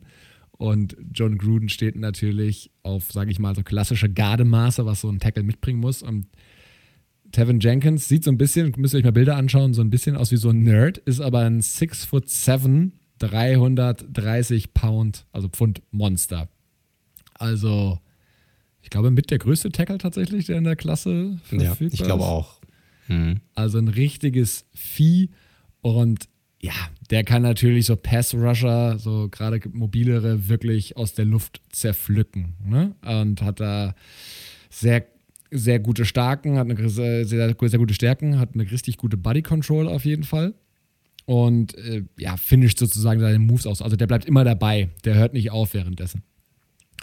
Und ja, der ist im Moment sicherlich stärker noch, ja, wenn es um, um, das Run-Blocking geht, als um die Pass-Protection. da hat er sicherlich noch ja, Potenzial, sich zu entwickeln. Aber ich glaube, sie sehen auch aufgrund seiner, die Raiders ja oft so, ne, wenn sie da die physischen Fähigkeiten sehen und denken, sie können das entwickeln und Tom Cable als O-Line-Coach kann das entwickeln, dann, dann nehmen sie den und dann ist ihnen auch fast egal an welcher Position, wobei Jenkins auch bei den meistens auch eine First-Round-Grade hat. Von daher ist es jetzt nicht völlig aus der Luft gegriffen. Und dementsprechend die Raiders an 17 Tevin Jenkins von der Oklahoma State Offensive Tackle, der dann Right Tackle spielen soll. Ja, finde ich, find ich einen guten Pick hier, muss ich sagen. Ich bin auch tatsächlich O-Line gegangen bei euch, weil das ist für mich das offensichtlichste Need gewesen. Du hast hier, das hast du auch richtig gesagt, ich glaube, jedes Offensive Line Prospect, das jetzt kommt, ist so ein Tweener. Also die sind so Erstrunden, Zweitrunden Grades, die, die, die viele haben. Aber ich glaube, der Need bei vielen Teams wird einfach so sein, dass du sehr viele Offensive Linemen trotzdem in der ersten Runde hast und gerade in der zweiten Hälfte dieser ersten Runde. Ich habe hier auch einen, ich hab, bin aber nicht Tackle gegangen, sondern ich bin Guard gegangen. Und zwar bin ich mit äh, Elijah Vera Tucker, habe ich hier genommen, von äh, USC. Das ist so ein bisschen, warum habe ich ihn genommen? Weil er ist ein bisschen ein, ein Mixed Product. Der hat erst ähm, die ersten Jahre Guard gespielt, letzte Saison dann Tackle. Ist äh, 6 foot 4, 315 Pfund sah als Tackle nicht schlecht aus, projiziert aber eher auf die Guard-Position ähm, im nächsten Level.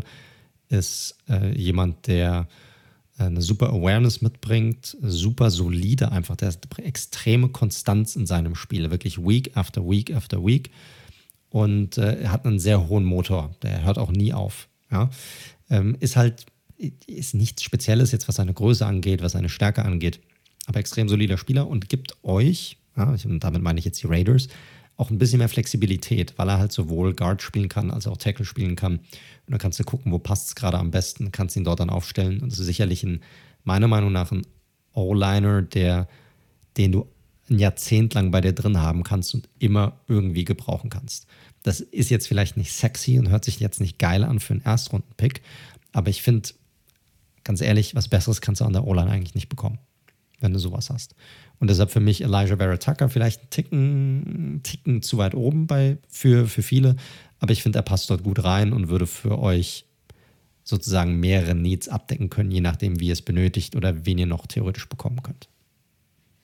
Ja, kann ich nichts groß gegen sagen. Ich glaube, ähm, dass ein klarer Tackle noch notwendiger ist als auf Guard-Positionen, weil der Plan sieht zumindest jetzt schon nochmal mit Incognito und rechts mit Denzel Good, der das letztes Jahr gut gemacht hat oder John Simpson, den sie letztes Jahr gedraftet haben von Clemson.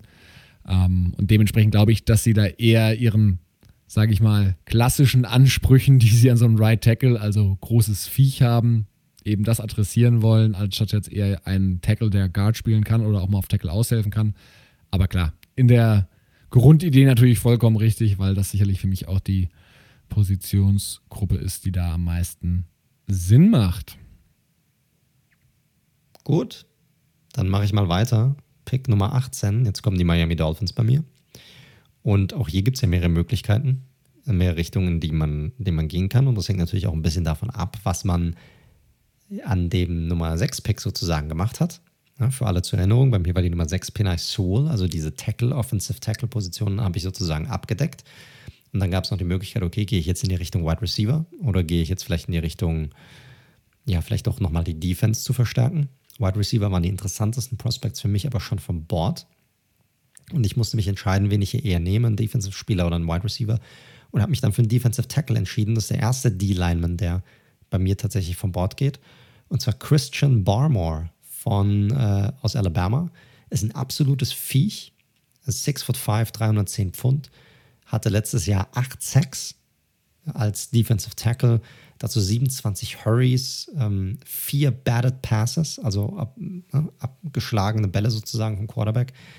Extrem flexibler Spieler, ähm, ideal gebaut, um vom Innen sozusagen zu rushen. Sehr gute Hände auch ähm, und hat natürlich ja, in, in, der, in der stärksten Conference sozusagen äh, bewiesen, dass er ein sehr guter Lineman ist. Für mich ein Spieler, der noch mehr Potenzial mitbringt. Letztes Jahr war sein erstes Jahr, wo er gestartet ist. Aber selbst das Jahr davor, wo er kein Fulltime-Starter war, hatte er immer noch drei Sacks, 17 Hurries aus einer Rotational Role. Ist ein, ähm, für mich ein Spieler mit sehr viel Potenzial, deckt ein Need bei den Dolphins, die hier gerade in der Interior Defensive Line jemanden benötigen, um auch nochmal mehr Pass Rush zu kreieren, um diese Defense, die letztes Jahr schon auf einem sehr guten Weg war, noch weiter zu stärken. Christian Barmore, Nummer 18 zu den Dolphins. Hatte ich auch drüber nachgedacht, aber bei mir war es ja andersrum. Ich habe, oder was heißt andersrum war es nicht, aber ich habe ja schon in Kyle Pitts investiert. Und ich bleibe nochmal bei der Offensive und Tackle ist definitiv auch hier ein Need. Und bei mir, da habe ich hin und her überlegt bei den Raiders und bei den Dolphins ähm, und habe am Ende Jenkins zu den Raiders und Christian Derisaw ist bei mir noch da. Das dann sicherlich der beste verbleibende Tackle. Ähm, du hast vorhin schon über ihn gesprochen. Ähm, six foot five, Gardemaß auf jeden Fall. Ähm, schnelle Füße, sehr gut im Pass, äh, Pass Protection. Auch wirklich so ein Bulldozer gegen das Run Game. Und ja, der ist halt nicht der dominiert nicht so physisch, wie es ein Jenkins tut, sondern halt mehr mit Technik. Aber oft Kritikpunkt, dass er nicht so komplett bis zum Ende durchzieht, sondern so am Ende, wenn der Passrusher aggressiv bleibt, man um ihn rundkommt. Von daher, nichtsdestotrotz immer noch einer der Top Tackles und ich glaube, wenn die Dolphins den an 18 kriegen würden, wären sie sehr froh. Ja, würde Sinn machen, so wie du gedraftet hast, auf jeden Fall. Wen, jetzt kommen wir zum Washington Football Team, Nummer 19. Richtig. Auch da gibt es ja mehrere Möglichkeiten, mehrere Richtungen, die man gehen kann. Habe ich mich auch schwer getan. Wen hast du hier genommen? Ich habe mir am Ende gedacht, der gute Ron Rivera, der ja da schon doch die Zügel ja, sage ich mal, in der Hand hat, der erinnert sich darum oder daran, was ihn ja auch lange so stark gemacht hat. Und das war ja auch eine sehr gute Defense. Und natürlich auch mit einem sehr starken Linebacker-Core äh, um Luke Küchli damals. Und deswegen gehe ich hier mit Linebacker, und zwar Jeremiah Owosu Koramoa von Notre Dame. Interessanter Spieler auf jeden Fall. Sehr interessanter Spieler, definitiv. Sehr unterschiedlich gesehen auch, polarisiert ein bisschen. Ähm, 6 foot 2, 215 Pfund der gebaut wie so ein Safety eigentlich. Genau. Bisschen, ne? Das wäre jetzt auch der nächste Punkt gewesen. Der spielt so eine hybride, also kann so eine hybride Rolle einnehmen. Also als Linebacker, aber auch als Nickel Defender. Manche sagen also Isaiah Simmons 2.0, ne? Also so ein bisschen in die Richtung. Das heißt, du musst da auch ja, schon. Gut, Simmons war aber halt 240 Pfund und nicht. Richtig. Also nochmal eine andere Geschichte. Richtig. Ich meine ja nur von der Versatility, wie es so schön immer heißt. Von der Flexibilität und wie man ihn einsetzen kann. Der hat schon sehr viele spannende Eigenschaften. Also der ist super explosiv, der hat eine geile äh, Range, in der er Plays macht, der spielt sehr, sehr intelligent tatsächlich ähm, auf den verschiedensten Positionen, sei es auf Linebacker, auf Safety oder auf Nickel. Hat aber auch immer mal wieder so einen Chaos-Spielzug irgendwie drin. Aber brutal hohes Ceiling, wenn man ihn richtig einsetzt und eben nicht als puren Linebacker einsetzt, sondern so ein bisschen in der Defense rumschiebt. Und da könnte ich mir vorstellen, dass der gute Ron Rivera, der ja defensiv geprägt ist, eher da Spaß dran hätte, so jemanden hinzuzuholen. Und ja, ich glaube, sowohl Linebacker als auch Safety können sie auch durchaus noch Hilfe gebrauchen. Und wenn da ein Spieler beides je nach Spielzug abdecken kann, why not? Ja, ja, ja, ich weiß, weiß nicht, ob ich den Pick hier mag, muss ich ganz ehrlich sagen. Das erste Mal, dass ich drüber nachdenke bei dir, dass, dass mir der Pick nicht so wirklich gefällt. Weil die haben halt schon so eine krass gute Defense, verstehst du? Also da nochmal nachzulegen, finde ich dann, also kannst du machen, logisch, ja, kannst nie genügend gute Spieler haben, aber weiß nicht. Weiß nicht, ob mir das so gut gefällt, muss ich dir ganz ehrlich sagen. Ich, hab, ich bin in eine komplett andere Richtung gegangen, ich bin Offense gegangen und ich habe mich dafür entschieden, weil ich glaube, offensive Waffen noch weiter zu haben, ist immer noch mal eine, eine wichtige Geschichte. Und im Grunde genommen hatten sie ja letztes Jahr nur ähm, McLaurin als wirkliche Waffe in der Offensive, haben jetzt Curtis Samuel dazugeholt. Auch super interessanter Spieler. Aber natürlich so ein bisschen eine gewisse Ähnlichkeit, also wirklich kleine Receiver, Speedy Receiver. Klar, McLaurin kann auch wirklich die Outside bedienen. Samuel ist jemand, der auch so aus dem Backfield kommt oder ähm, so ein Run after the Catch auch Typ so ein bisschen ist mir fehlt so ein bisschen die physische Präsenz bei denen. Und deshalb habe ich mich in, in, entschieden und habe gesagt, ich äh, mocke Rashad Bateman, den Wide Receiver, zu den, ähm, zum Washington Football Team. Bateman ist ein ähm, prototypischer größerer Wide Receiver, 6 foot 2, 210 Pfund. Ein sehr physischer Typ, war, hat einen, einen Basketball-Background auch und da sieht man auch, wie er spielt. Ähm, ist auch sehr gut after the catch. Ja, also er hat ähm, 36 Broken Tackles in seiner Karriere bisher gehabt. Das ist ein extrem guter Wert. Und hat auch schon unterschiedliche Positionen gespielt. Also letzte Saison zum Beispiel hat er hauptsächlich innen gespielt, also aus dem Slot heraus, obwohl er trotz seiner Größe, das Jahr davor, 2019, hat er tatsächlich eher die Outside gespielt, hat dort auch ein Hammerjahr gehabt. 60 Receptions, äh, knapp über 1200 Yards und 11 Touchdowns. Also er kann das. Mm. Und äh, hat extrem gute Ballskills einfach. Ist ein, ist ein Spieler, der jetzt nicht der beste Athlet ist, also seine, seine 40-Time, ich habe die jetzt leider nicht vor mir, aber da bin ich mir relativ sicher, die wird euch jetzt nicht wowen oder nicht aus dem, aus dem ähm, Hocker reißen. Aber er ist ein sehr physischer Receiver, das fehlt mir dort immer noch. Ich hatte ja auch bei der Free Agency, ähm, bei unseren Free Agency-Episoden mal gesagt, dass mir zum Beispiel Corey Davis sehr gut gefallen würde bei, den, bei dem Washington Football Team. Und äh, deshalb finde ich, dass Rashad Bateman dort sehr gut hinpassen würde. Weitere Alternative. Wide Receiver zu den zu Washington. Jupp, hatte ich auch durchaus drüber nachgedacht. Gut, dann kann ich hier direkt weitermachen und die 20 voll machen. Und bei mir ist die Nummer 20, sind die Atlanta Falcons. Ja, bei mir gab es ja den Trade mit den Chicago Bears. Und tatsächlich haben wir den gleichen Spieler gemockt zu den Falcons. Das ist schon ein bisschen lustig, dass wir beide den Trade haben, den gleichen Spieler, weil ich habe an 20 dann Trevor Möhrig, den Safety, zu den Falcons. Sie haben einfach Bedarf. Sie haben überall Bedarf, die Falcons. Also gibt es viele Positionen, aber gerade die Safety-Position ist krass unterbesetzt dort. Er ist ein, äh, ein Super Bowl-Production auch. Ja, ist ein, ist ein guter Tackler, 6 foot 2, 200 Pfund. Du hast eigentlich alles schon zu ihm gesagt. Ist ein unglaublich, also seine Tackles, der, der unglaublich hart Hitter ist er einfach. Und äh, sehr gut im Coverage. Ist super Spieler für mich. Und an 20 passt das komplett in diese Range rein. Ist ein Need. Die Falcons sind, sind happy, können weiter aufbauen. Guter Fit, passt. Gut, 20 ist ja bei mir noch Chicago. Die Bears haben sich da ja nicht wegbewegt in der Mangelung. Dann bin ich mal gespannt, was sie da machen. Wie, wie willst du äh, Matt Nagy's und Ryan Paces Job retten?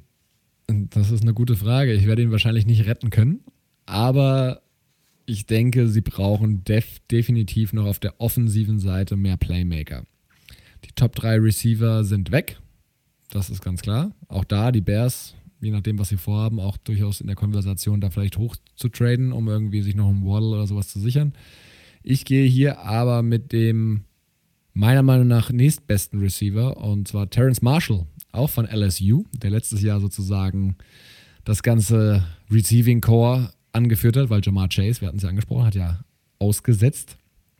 Und Terrence Marshall, der ist schnell, der hat die Size, der ist auch ein physischer Typ, der ist vor allem eine Yard-After-Catch-Maschine. Und das könnte ich mir in der Matt Nagy Offense, wenn er sie jetzt nicht völlig anders aufzieht, aber das Andy Dalton Signing lässt jetzt nicht darauf unbedingt deuten, ähm, glaube ich, im Gegensatz zu Allen Robinson, der auf eine ganz andere Art und Weise noch sehr viel kreieren für die Bears und denen da vielleicht nochmal eine zusätzliche Waffe eben geben. Also der muss sicherlich noch, sage ich mal, an, seiner, seinem Route Tree arbeiten, also wie er Routen läuft äh, und in welchem, ja, wie sharp die tatsächlich auch sind. Aber ich glaube, der könnte da tatsächlich der, der Offense da ja, ein Stück weit eine neue Dimension geben, weil so viele Yard after the Catch Waffen haben sie nicht. Und da Robinson gut ergänzen, weil ich finde das Receiving Core echt, abgesehen von Robinson, sehr überschaubar. Also Mooney war okay, aber ja. Ich wollte gerade sagen, sie haben ja schon ein bisschen investiert in diesen Wide Receiver Core, gerade im Draft. Also das muss man schon sagen. Deshalb war ich dort ein bisschen, du hast schon sicherlich recht, ich war ein bisschen da in der ersten Runde und die richtig guten waren schon weg. Mm, aber es, es macht schon Sinn. Also kannst du da schon machen, auf jeden Fall. Ja. Gut. Machen wir mit 21 weiter, hä? 21 weiter. Die Indianapolis Colts. Ja, und ich kann natürlich jetzt nicht völlig von dem abrücken, was ich seit äh, Wochen predige. Ähm, ich finde, sie haben sehr klar definierte Needs mit der, der Wide Receiver Position. Da sind sie ja scheinbar auf, haben sie auf altbewährtes zurückgegriffen. Klar, da könnte man natürlich eine jüngere Version durchaus auch noch ziehen, auch denkbar. Ich denke nur, sie brauchen weiterhin auf Left Tackle einfach Support. Und bin ich ganz ohr. Gut, weil nochmal als Reminder, der stete Tropfen, Costanzo, ein sehr guter Left Tackle, ist zurückgetreten, hat die Karriere beendet. Und ja, jetzt ist Tackle so ein bisschen Spielerei. Ne? Ähm, ich habe mal geschaut, wer auch wirklich auf Left Tackle gestartet hat und wer auch so die physischen Trades mitbringt und bin dabei, jetzt bin ich mal gespannt, ob ich ihn richtig ausspreche, äh, Liam Eichenberg, Eichenberg geschrieben, von Notre Dame gelandet. Six foot five, über, knapp über 300 Pfund, war wirklich jetzt drei Jahre Starter am College ähm, für Notre Dame, eben genau auf dieser Left-Tackle-Position. Hat da jedes Spiel gespielt die letzten drei Jahre, also scheint auch durchaus die beste, die beste Eigenschaft, nämlich Availability, zu haben.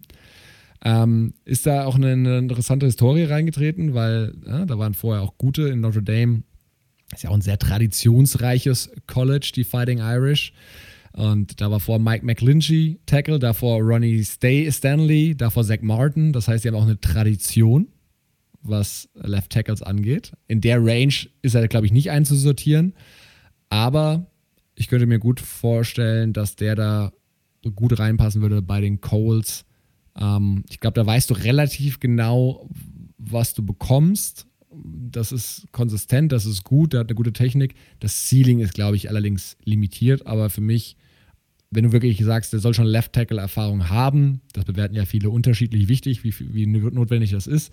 Ich denke, es macht aber schon noch einen Unterschied und deswegen Coles an 21, Liam Eichenberg.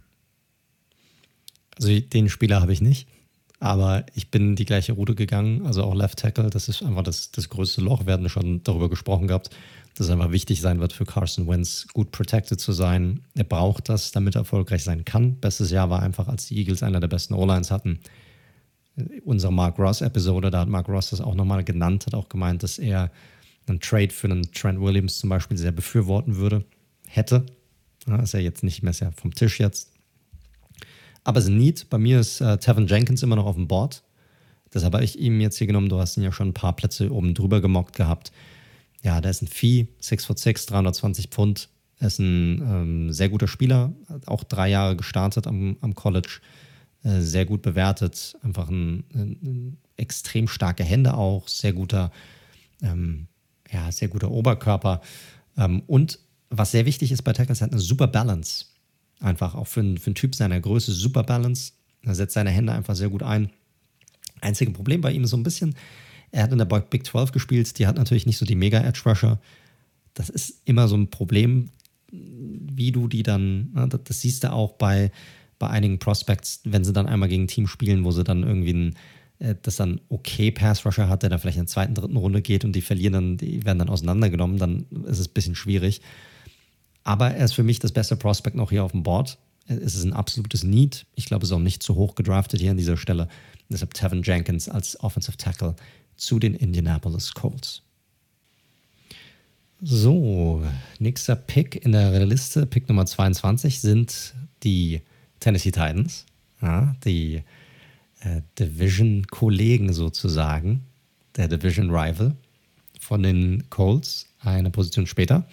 Und ich hatte es ja vorhin schon angedeutet, dass ich das äh, bei dem Trade, den du ja gemacht hast, für äh, Jalen Waddle sehr ähnlich sehe, dass sie einen Wide Receiver benötigen.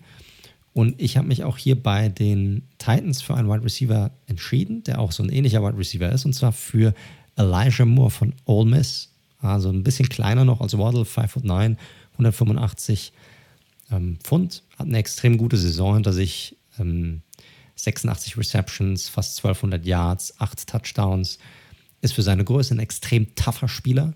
Ja, also er spielt größer, als er eigentlich ist. Das hattest du ja vorhin auch schon mal, mal erwähnt bei einigen Spielern. Ist äh, super schnell, super quick einfach und der perfekte Slot-Receiver. Ähm, ist unglaublich auch konstant. Den kannst du immer anwerfen. Der, der fängt den Ball auf jeden Fall. Und äh, das Coole war halt trotz seiner Größe, er war so ein bisschen der, der Fokus ja, in, der, in der Offensive bei Ole Miss. Und das für seine Größe hat das extrem gut umgesetzt. Und äh, deshalb passt er für mich sehr gut. Ist halt hauptsächlich ein Slot-Receiver gewesen, aber du hast ja gesagt, sie haben ja Brown schon auf der, auf der Outside. Sie könnten hier so einen Speedster, der aus dem Slot kommt, sehr gut gebrauchen. Und Elijah Moore ist sehr gut, hatte Mark Ross ja auch erwähnt. Ein Spieler, der ihm sehr, sehr gut gefällt, so ein, gefällt, so ein Sleeper-Pick so ein bisschen. Und ich glaube, der würde dort sehr gut hinpassen zu den Titans. Gut, bei mir sind es ja nicht mehr die Titans, sondern an 22 picken ja jetzt die Vikings. Und da gab es für mich dann zwei Möglichkeiten. Gehen wir jetzt mal Richtung Edge. Aber bei mir ist ja noch der beste Interior Defensive Lineman mit Christian Bearmouth aus Alabama am Start, den du ja schon hast gehen lassen. Der ist bei mir noch verfügbar an 22. Das stimmt, ja. Und da kann der gute alte Mike Zimmer einfach nicht aus seiner Haut raus. Der investiert gerne in die Lines und gerne in die Defensive Line. Und Bermore hat all die Trades, die er da sucht. Ähm, wie gesagt, bringt er auch eben noch Pass Rush mit. Das brauchen sie sicherlich.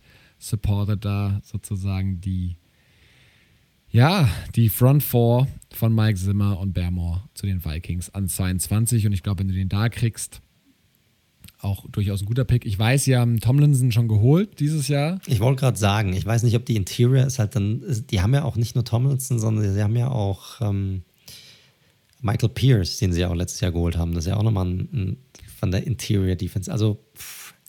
ich weiß. Aber ja, du, du hast schon recht, ist natürlich ein extremer Value hier an dieser Position mittlerweile. Richtig. Und wie gesagt, also du, du hast ja selbst schon gesagt, Tomlinson ist jetzt nicht der Pass, Pass-Rusher, sondern eher so der Runstopper. Und Barrymore kann hier sicherlich, der muss man fairerweise sagen, der hat natürlich wirklich erst die letzte Hälfte angefangen, so richtig zu explodieren am College und eben in Alabama. Aber ich glaube, wie gesagt, zu gut an 22, um ihn liegen zu lassen.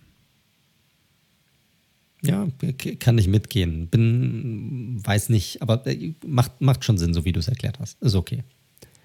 Ich finde die nächste Position noch viel spannender, weil jetzt kommen wir zu den New York Jets, Nummer 23. Und auch hier können sie natürlich in ganz viele Richtungen gehen, die guten Jets. Der zweite Erstrundenpick jetzt für die Jets, ne? So ist es, so ist es. Wir brauchen ja jetzt nicht groß über den ersten reden. Das war Zach Wilson, da waren wir uns einig. Das ist jetzt der Pick, den sie von den Seahawks bekommen haben im Rahmen des Jamal Adams Trade. Und ja, können in sehr viele verschiedene Richtungen gehen. Ähm, ein Need haben sie ja durchaus auch schon in der Free Agency adressiert, indem sie Carl Lawson geholt haben. Aber ich glaube, der gute alte Robert Salah weiß, wie wichtig eine gute Front ist. Und ich glaube, die Vorstellung, dass da neben einem Quinn Williams, einem Carl Lawson noch ein weiterer physischer Receiver am Start, äh, Receiver sage ich schon, Defender am Start ist, die gefällt ihm gut. Und ich habe hier Quitty Pay von Michigan hingemockt. Brutalen Speed und Burst, den er hat, also der ist nicht der, der ist nicht der größte ähm, Edge Defender. Da kommen wir gleich noch wahrscheinlich zu ein, zwei anderen, die äh, durchaus absurde Size haben.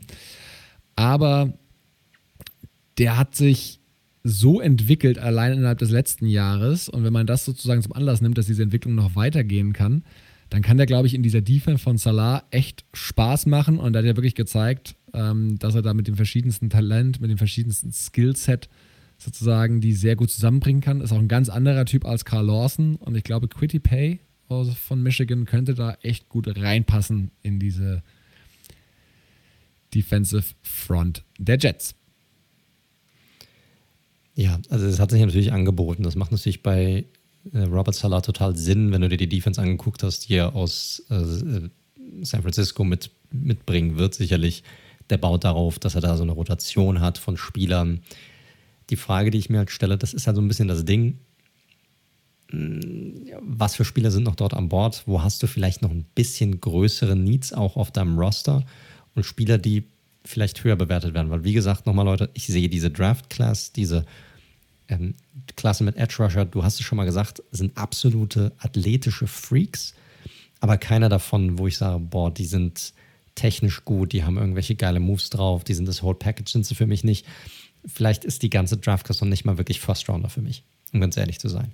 Was nicht heißt, dass ich nicht welche äh, hingemockt habe, aber von den, vom Talent her sehe ich es nicht. Ich habe mich hier für einen Cornerback entschieden.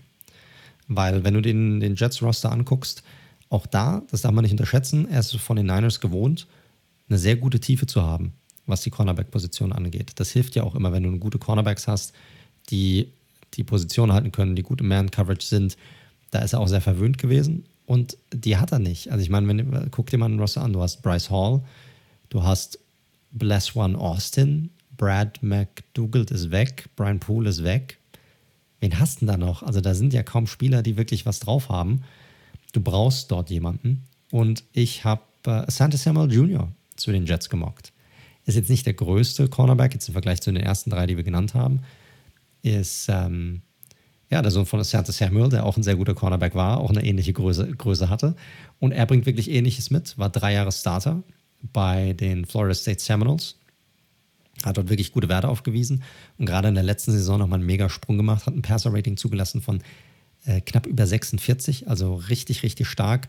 Drei Interceptions gehabt, gerade mal einen Touchdown zugelassen und ähm, gerade mal 19 Receptions auch. Also das ist schon echt ein, echt ein Hammerwert und ist für mich jemand, der hier sowohl Need als auch Value, wo sich das trifft. Ich weiß, Edge Rusher hier bei den Jets macht extrem viel Sinn, aber es ist einfach etwas, wo ich sage, für mich ist Samuel einfach der bessere Spieler. Sie haben ja auch ein Need und deshalb Samuel. Ja, kann ich sehen. Dann mach doch mal gleich weiter. mit deinem nächsten Pick. Äh, ja, wir kommen jetzt zu den äh, Pittsburgh Steelers an Nummer 24. Und wo haben die Steelers Bedarf? Auch an vielen Positionen. Edge Rusher könnte ja auch wieder ein Thema sein. Sie haben jetzt gerade Bud Dupree verloren, aber gerade die Offensive Line ist etwas, was mich total anlacht. Die Tackle-Position ist etwas, was mich anlacht. Unser Spezi Alejandro Villanueva ist ja immer noch auf dem Markt, hat ja immer noch nirgends unterschrieben. Aber sie brauchen da auf jeden Fall jemanden. Sie brauchen auch für die Zukunft jemanden. Sie brauchen auch Tiefe. Also habe ich mich ja auch für einen Tackle entschieden und äh, bin bei den Texas Longhorns gelandet und habe mir äh, Samuel Cosme zu den äh, Pittsburgh Steelers gemockt. Äh, Cosme ist auch von der Größe ein Freak, 6 foot 7, 310 Pfund, ist für seine Größe ein extrem guter Athlet. Ja. Und äh, kann auch wirklich, ne, das ist auch wichtig bei den Linemen, dass sie auch tief gehen können, obwohl sie, obwohl sie diese Größe haben. Mhm ist ein Dreier-Starter gewesen in einer sehr passlastigen Offense. Also es hilft natürlich auch, ja, dass du nicht andauernd nur rennst, sondern passlastig bist. Ähm, ist gerade beim Passblocking vielleicht auch ein bisschen besser, natürlich auch im, im Run-Blocking. Um, hat jetzt in den letzten drei Jahren als Starter insgesamt gerade mal sechs Sacks und vier Hits zugelassen. Also er hat die Production, die er vorweisen kann. Und äh, wird man sehen. Ich glaube, es ist ein guter Fit hier für die für die Steelers. Ähm, sie brauchen auf jeden Fall einen Tackle und ich glaube, sie werden auch einen draften. Ja, kann ich wenig gegen sagen, weil ich habe auch das gleiche gemacht. Ich bin allerdings mit einem anderen Prospect gegangen, denn bei mir, äh, nee, Quatsch, da hatte ich jetzt fast was vertauscht, ein bisschen vorweggenommen. Bei mir holen sie Alex Leatherwood, Tackle von Alabama. Mhm. Der war 2019 eigentlich besonders stark und hat, da hatten ihn eigentlich alle so mit Sewell in der Dis Diskussion, in der Debatte, wer ist der beste Tackle. Seine 220er-Saison war jetzt leider ein bisschen enttäuschend, weswegen ihn viele auch nicht mehr so hundertprozentig als First-Round-Talent haben. Kann ich auch durchaus nachvollziehen. Ich sehe aber wirklich einfach sehr viel Teams mit Need auf der Tackle-Position. Wie gesagt, das kann sich durch ein Signing von einem Villanueva sicherlich nochmal bei dem einen oder anderen Team ändern.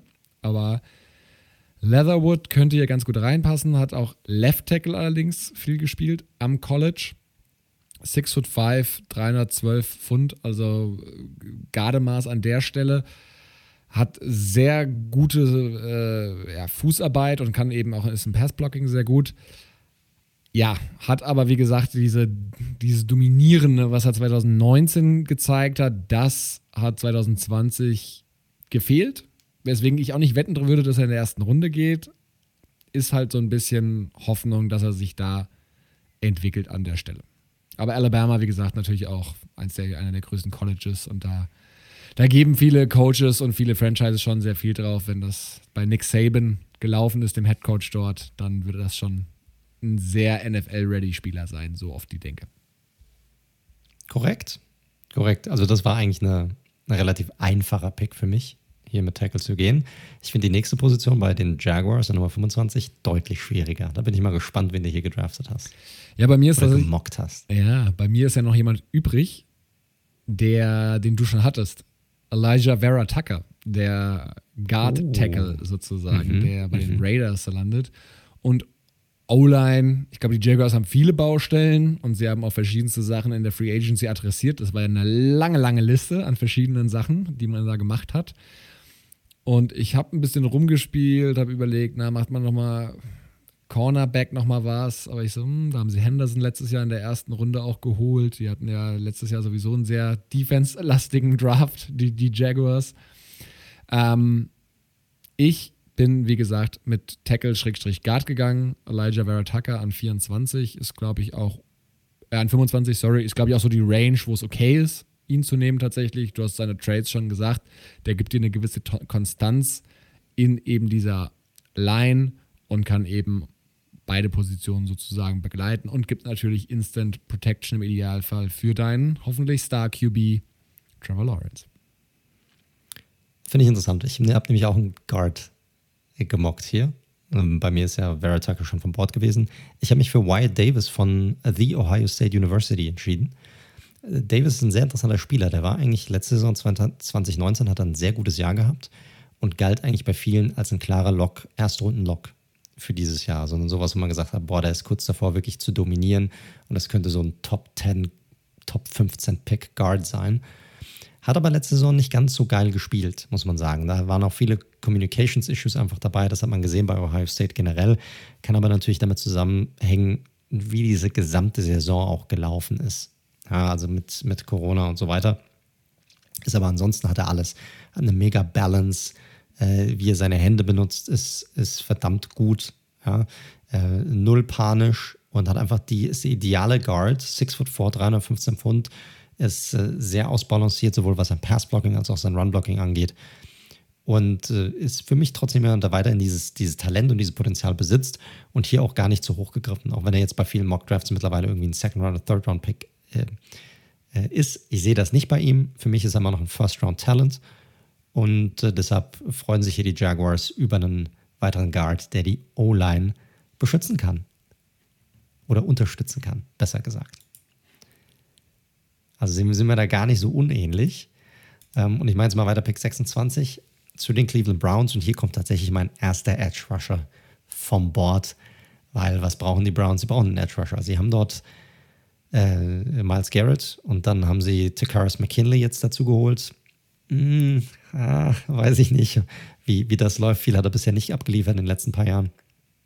Und hier kommt Quiddy Pay oder Quiddy Pie äh, kommt, ist hier mein Pick für die Cleveland Browns. Du hast ja schon gesagt, er ist ein physischer Freak, 6 foot 4, 270 Pfund, eigentlich Gardemaße für einen Defensive End. Ja, er ist halt, er hat einfach das Strength und Power und Speed Package, aber er hat halt einfach null Pass Rush Moves, einfach gar nicht. Und das darf man nicht unterschätzen, Leute. Also, wir haben es bei sehr, sehr vielen Prospects gesehen, die in den letzten Jahren teilweise Top 10 oder sogar Top 5 gedraftet wurden was die für Probleme haben, wenn die keine, wenn die nur diese athletischen Specimens sind, die gedraftet werden. Und Pi ist so einer und viele dieser Prospects in Drafts sind jammern. Ich finde, der einzige, einzige Prospect, ich sage das jetzt mal, weil ich habe den hier gar nicht in der ersten Runde, Runde, Runde, ist tatsächlich Jalen Phillips von, aus Miami. Der ist super, der hat sehr viel, was er braucht. Der hat einfach diese Hardcore-Verletzungshistorie, wo ich glaube, dass die Teams dort echt ja, einen Bogen drum machen werden. Aber ähm, deshalb Pi für mich der Erste, der vom Board geht und dort super hinpasst und wenigstens in eine Rotation reinkommen wird, um die Browns in der Defense und an dieser Line zu unterstützen. Was eine grandiose Überleitung du gerade gelegt hast, ohne es zu wissen, weil das ist, wie gesagt, wir kennen unsere Picks nicht, denn Phillips ist genau der Spieler, den ich zu den Browns gemockt habe.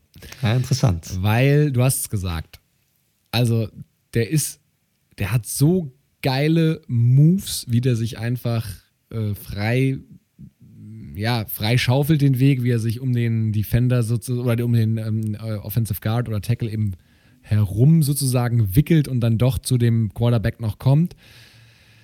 Äh, von Miami, der, der junge Mann, 6 foot 5, 265 Pfund, der ist einfach technisch relativ weit. Und du hast es angesprochen, ne? Der hat viele medizinische Probleme, hat auch einen Spieler mit Off-Field-Issues, aber der hat definitiv First-Round-Talent. Die einzige Frage ist halt, gönnt sich das ein Team, dieses Risiko einzugehen? Ja, ich meine, der, der, hat ja der seine Karriere schon mal beendet gehabt Richtig. aufgrund von seinen Verletzungen. Also muss man mal bedenken, die Teams, ihr habt ja bei Teams, wenn die draften, die erzählen ja immer, es gibt drei Sachen, auf die die achten. Faith, Family und Football. Das müssen die Dinge sein, die, wenn, wenn sie auf den Prospect gucken, die müssen gegeben sein. Dass die wissen, ob die jetzt wirklich glauben oder nicht, aber das ist dann immer, wird äh, gerne gesehen, einfach damit sie wissen, okay, die haben ihren irgendwie einen Kopf auf den Schultern, keine Ahnung. Ähm, Football ist wichtig, Familie ist wichtig, alles andere ist unwichtig. Und wenn du dann jemanden hast, der aber schon mal Football seine Karriere beendet hat, im Grunde genommen, dann ist das natürlich eine echt rote Flagge für jedes Team. Definitiv und ich glaube auch, dass da die Teams sehr klar sein werden. Die einen, die sagen auf gar keinen Fall, mir egal. Und die anderen sagen, ja, wenn er an eine gewisse Position fällt, die kann auch später sein durchaus, dann nehme ich ihn. Ich glaub, er, korrekt, ich glaube, er wird jemand sein, der irgendwie Ende zweite Runde, dritte Runde ein absoluter Stil sein kann. Ja, wenn, wenn das passt, wenn, wenn sein medizinischer Background, wenn das alles passt, mega Stil. Ich glaube nicht, dass er jemand in der ersten Runde ist, aber ich kann komplett sehen, warum man ihn draften würde. äh, wenn man nur auf sein Skillset aus ist. Genau, und die Überlegung vielleicht als letzten Satz dazu war auch so, ich meine, die Browns sind natürlich in der Luxussituation, dass sie natürlich einen der besten Pass-Rusher, den Nummer 1 Pass-Rusher schon haben. Das heißt, die Rolle müsste er nicht erfüllen ähm, und dementsprechend vielleicht in der Rotation ein bisschen vorsichtiger daran gehen könnte. Wie gesagt, ich finde ihn zu gut, um ihn auch gar nicht erwähnen zu lassen. Das muss man ja auch berücksichtigen, sonst geht er ja flöten. Hat auch einen Hammer Pro Day hinter sich. Richtig, richtig. Von daher, und man soll die Pro Days nicht überschätzen, aber es gibt schon so auch den einen oder anderen ja, GM, der sich da durchaus oder Trainer oder Coach, der sich da in Prospect verliebt. Und wie gesagt, Jalen Phillips, Edge Defender von Miami, an 26 bei mir zu den Browns. Gut, wen hast du denn dann für die Baltimore Ravens an 27? Wir bleiben in der Positionsgruppe. Aziz Ujulari, Edge Defender von Georgia. Ähm, ganz anderer ähm, Edge Defender, 6 foot 2 nur, 241 Pounds, äh, äh Pounds, also heute habe ich die ganze Zeit aber auch mit Pounds und Pfunden, also Pfund. ähm, der war halt in dieser, in der Southeastern Conference 2020 und war da echt einer der besten, ja, Pass-Rushers, was alles angeht, ne, Sacks, Tackles for Loss, Forced Fumbles und so weiter. Und der hat halt auch schon einen geilen Burst auf jeden Fall. Der hat halt einfach nicht diese, Elite-Size und Größe und Länge, lange Arme irgendwie, die sich viele Coaches halt gerne wünschen. Aber so als, als Speedrusher mit seinen ja, instinktiven Aktionen kann er, glaube ich, da durchaus helfen. Also das ist so, ich habe einen Vergleich gelesen, den ich ganz passend finde. Der sieht ein bisschen, der spielt ein bisschen wie Yannick Ngakwe. Und für so einen Spieler haben sie ja schon mal getradet letztes Jahr und welchen Gründen auch immer, da wollte man den Weg nicht weitergehen. Ich hatte aber eher gehört, dass es persönliche Geschichten waren, als jetzt die Art und Weise. Und dementsprechend, glaube ich, können die Ravens diesen Weg nochmal gehen und Ojulari sich da holen von Georgia. Ich mache es kurz, ich habe den gleichen Spieler hier. Auch ich habe Ojulari zu den ähm, Ravens gemockt, aus dem, genau dem gleichen Grund. Bisschen kleiner, ein bisschen wie in, in Garquay auch. Bei den Ravens ist ja eh der Fall, dass sie ja viel auch über den Blitz kommen. Da ist die Größe vielleicht auch nicht so entscheidend für den Edge Defender. Er ist auch jemand, der einfach der man, man, nennt das Cornern, also er kann extrem gut sich auch, auch, auch, tief gehen und um und dadurch um den, um den grö deutlich größeren Tackle halt sich herum bewegen. Also sozusagen, er ist nicht greifbar für den, für den Defender, hat sehr gute Moves, ist vielleicht der Edge Rusher neben Phillips, der die besten Pass Rush Moves hat in diesem Draft. Da am weitesten ist, er hat halt einfach, er ist halt nur 240 Pfund, also es ist schon extrem klein. Und äh, hat aber sicherlich die Möglichkeit, vielleicht da auch noch mal ein bisschen mehr Bulk sozusagen aufzubauen. Fehlen ihm vielleicht noch mal 10, 15 Pfund. Und dann ist er da auf einem echt guten Level. Passt hier wie die Faust aufs Auge, finde ich. Gut. Mache ich weiter. Sind wir Nummer 28, Norland Saints. Und äh, auch hier, ne, die hatten eine sehr spannende Offseason bisher. Spannende Free Agency, mussten einen Haufen Spieler gehen lassen. Aber haben auch äh, sehr smart sehr viele Spieler auch halten können. Und äh, wo haben sie aber eigentlich noch Bedarf oder wo glaube ich, dass sie noch Bedarf haben? Und sie haben ja neue Quarterbacks. Da weiß ja noch nicht, wer, ist, wer wird wirklich der Starter sein. Und sie haben ja auch gute Waffen. Aber mir fehlt da gerade auf der Receiver-Position noch jemand. Und sie haben ja natürlich Michael Thomas als äh, Slot-Receiver da, äh, da drin oder der hauptsächlich aus dem Slot kommt. Mir fehlt aber gerade an der Outside immer noch jemand, der, der dort unterstützt. Und ich habe jemanden, den du schon genannt hast, den äh, nehme ich jetzt an Bord, und zwar Terrace Marshall Jr. Der bringt nämlich diese Größe ein bisschen mit. Der ist 6 foot 3, 200 Pfund. Der kann auch aus dem Slot kommen. Ist aber, glaube ich, jemand, der auch über die Outside kommen kann, bringt das einfach, die, diese physische Präsenz, die in dieser Offensive noch fehlt, die bringt er mit. Und äh, hatte jetzt nicht so die Mega-Jahre bisher.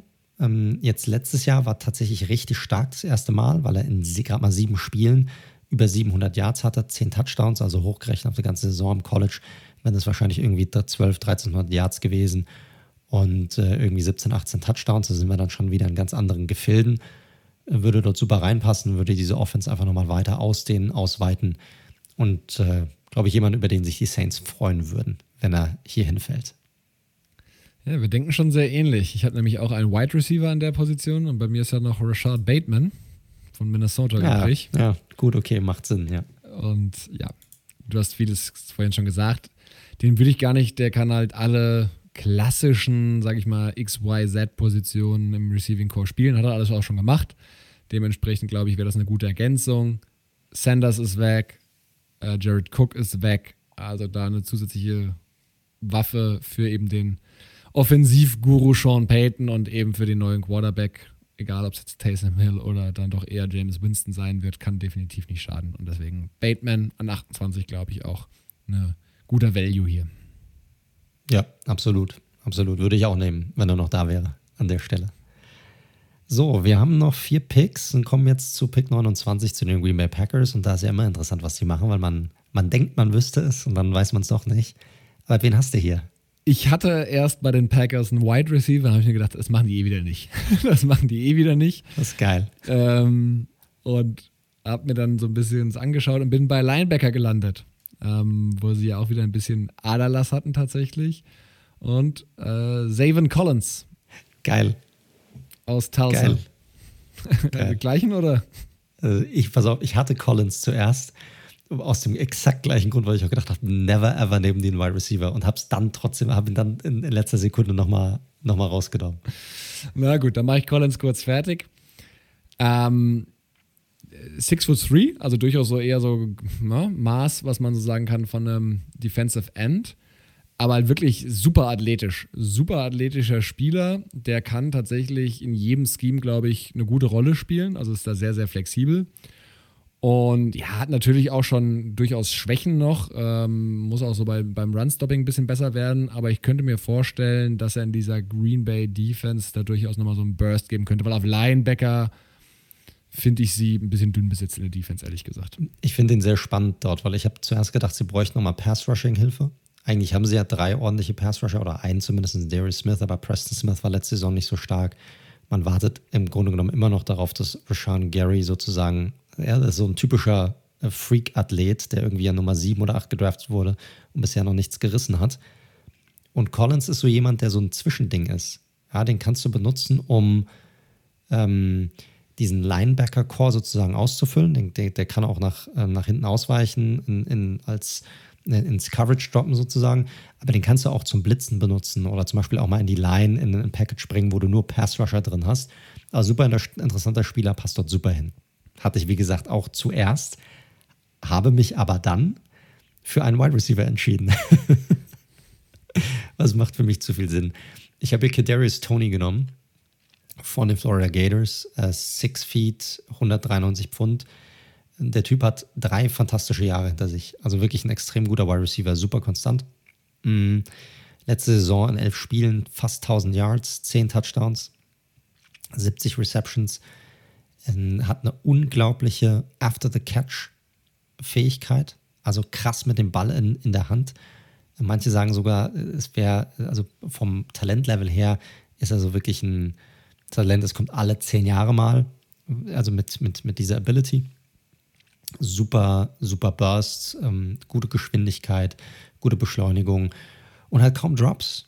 Also nur drei Drops in seiner gesamten College-Karriere, also unglaublich guter Spieler und würde auch von seiner Art her, weißt du, diese Art Spieler super reinpassen. Sie haben mit Adams schon jemanden, der extrem gut ist am, am Perimeter, dann kannst du den Ball hochwerfen.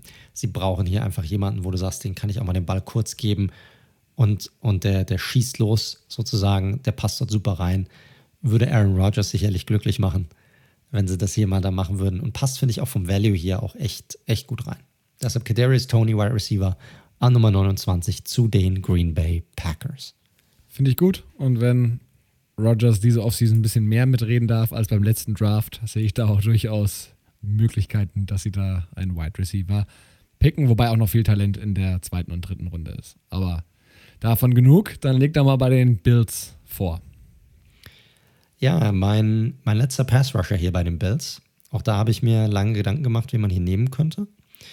Äh, und Pass-Rush ist definitiv etwas, was bei den Bills, also mir bei den Bills definitiv letzte Saison äh, gefehlt hat. Und ich habe Jason Oway von Penn State zu den äh, Bills gemockt. Der Typ ist 6'5, über 250 Pfund und wenn irgendjemand den Pro Day gesehen hat von Penn State, dann äh, ist er ein absoluter Freak. Ich glaube, der ist eine 4,41 an seinem Pro Day gelaufen als Defensive End. Der 4,45, ich bin mir nicht ganz sicher, eins von beiden war es. Ein unglaublicher, äh, unglaubliche Geschwindigkeit, unglaubliche Beschleunigung für einen, ähm, für einen Typen in, in, seiner, in seiner Größe. Der rennt Running Backs hinterher oder kann den, kann ihn hinterherlaufen sozusagen. Ähm, ist ein bisschen lean gebaut, also ein bisschen dünn eigentlich für jemand von seiner Größe. Aber äh, ist unglaublich talentierter Spieler, ist noch ein bisschen roh. Auch ihm fehlt halt hier so ein bisschen noch diese Pass-Rush-Moves. Ja, die muss er noch, äh, muss er noch anbringen. Deshalb ist er jetzt kein Pick von äh, in den Top 10 oder Top 15, aber jemand, der einfach aufgrund auch seines Potenzials hier super hinpassen würde an Nummer 30 zu den Bills. Gut, gut. Positionsgruppe gleich. Ich glaube, das war offensichtlich. Das haben wir ja schon beide moniert gehabt. Und ich will euch natürlich nicht aus diesem Draft rauslassen, ohne das Riesenviech auf Edge irgendwie zu erwähnen, nämlich Gregory Russo von Miami. Hat letzte Saison nicht gespielt aufgrund, also äh, hat den Opt-out gewählt. Also das, der ist six foot seven. Das sind zwei Meter, ein paar zerquetschte, ne? so ungefähr. Also über zwei Meter. Ja. Über zwei Meter also ein Berg von einem Mensch einfach. Und der hat halt in seiner Freshman-Saison, also am College 2019, 16 Sacks aufgelegt. Und deswegen war das auch ein Riesenthema, als er genau wie Parsons eben den Opt-out gewählt hat, weil er natürlich gedacht hat, okay, ich habe genug getan. Ähm, war aber halt nur ein One-Year-Starter, muss man ganz klar sagen. Und hat an der High School sogar noch ähm, Wide Receiver und Defensive Back gespielt. Also sehr, sehr neu auf dieser Position.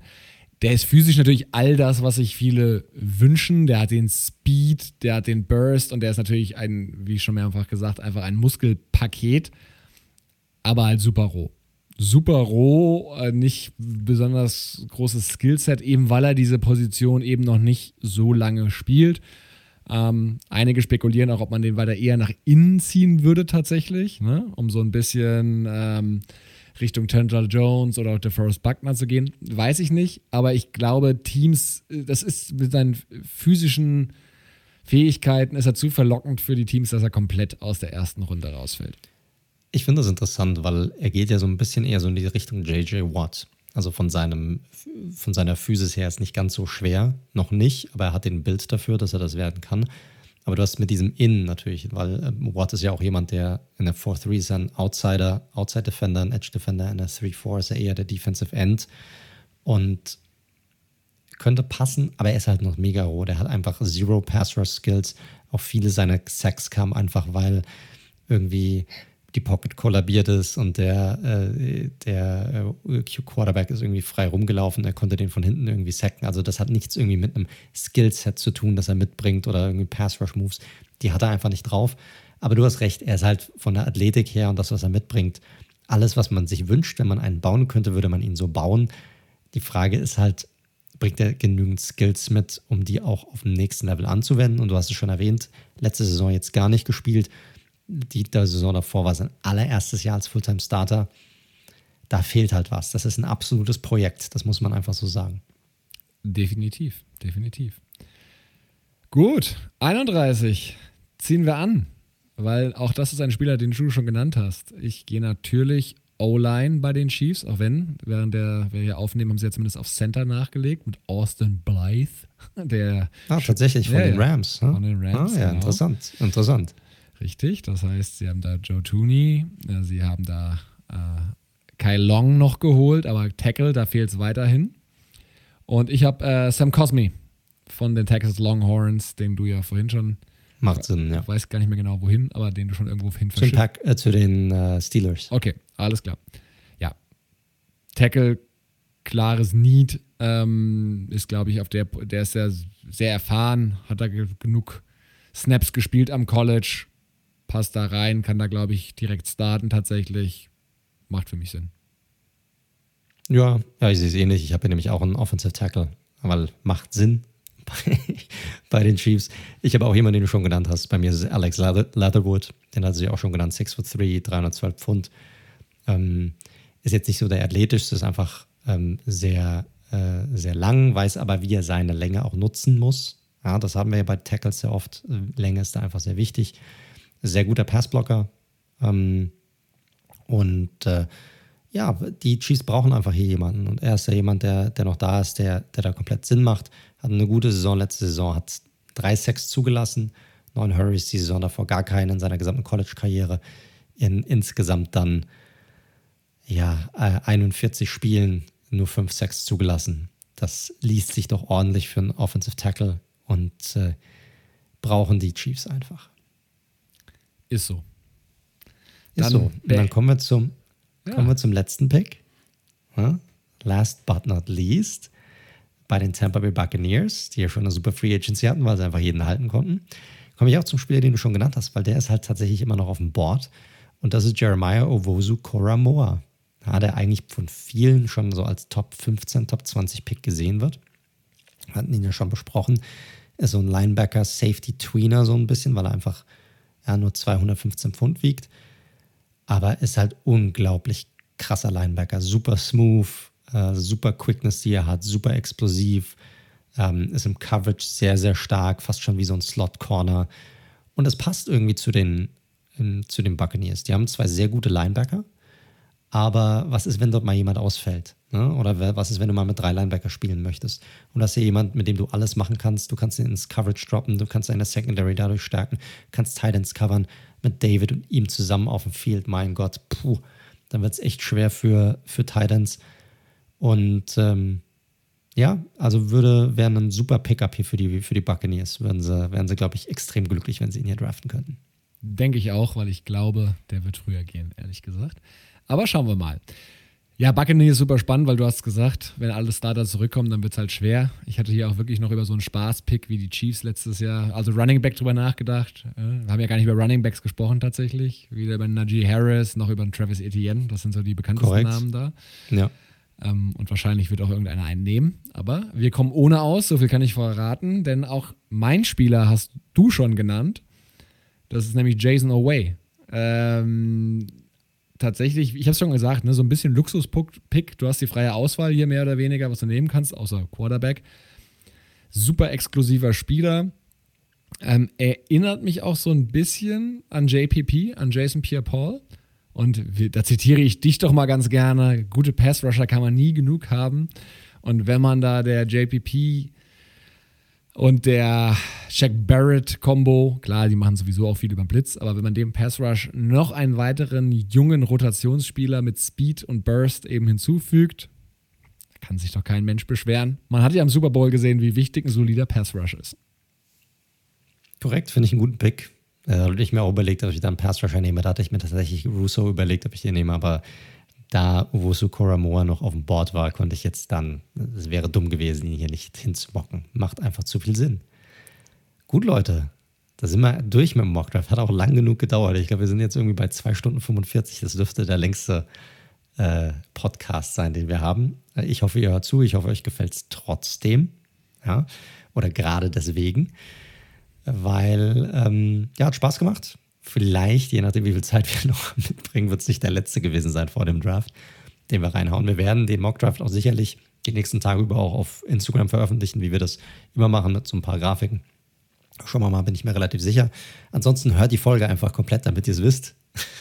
Eben, so früh gehen wir damit nicht raus. Damit warten wir noch ein bisschen. Ihr sollt ja, genau, korrekt, korrekt, korrekt. Und äh, ja, an, ansonsten sind wir eigentlich durch. Lieber Daniel, ich bedanke mich auch diesmal wieder, dass du dabei warst und diese fast drei Stunden bald durchgestanden hast. Danke. Durch trifft es sehr gut. Ich bin jetzt auch durch. Wir haben Viertel vor zwölf. Ich auch. Langt. Korrekt, korrekt. Ähm, und ich hoffe, ihr haltet auch durch. Ich, ich hoffe, euch hat es gefallen. Wenn es euch gefallen hat, dann hinterlasst uns gerne eine, ja, eine nette Bewertung irgendwo. Das, das freut uns natürlich. Ansonsten ähm, folgt uns gerne nochmal auf unseren Social Media Kanälen, entweder unter Instagram unter redzone.live oder Twitter unter redzone underscore live. Ansonsten wünschen wir euch hoffentlich eine ja, sonnige, nicht allzu regnerische, auch wenn es sich andeutet, Woche und ein wunderbares Osterfest. Ja, hoffentlich könnt ihr es irgendwie genießen und auch feiern, zusammen mit Freunden, Familie, wenn es irgendwie möglich sein sollte. Wenn nicht, dann alleine halt. Besauft euch. Könnt ihr auch gerne machen. Ne? Es ist ein langes Wochenende. Hat, kann, kann man mal machen. Kann man sich auch mal gönnen. Und äh, ja, bleibt gesund und dann natürlich bis zum nächsten Mal. Ciao.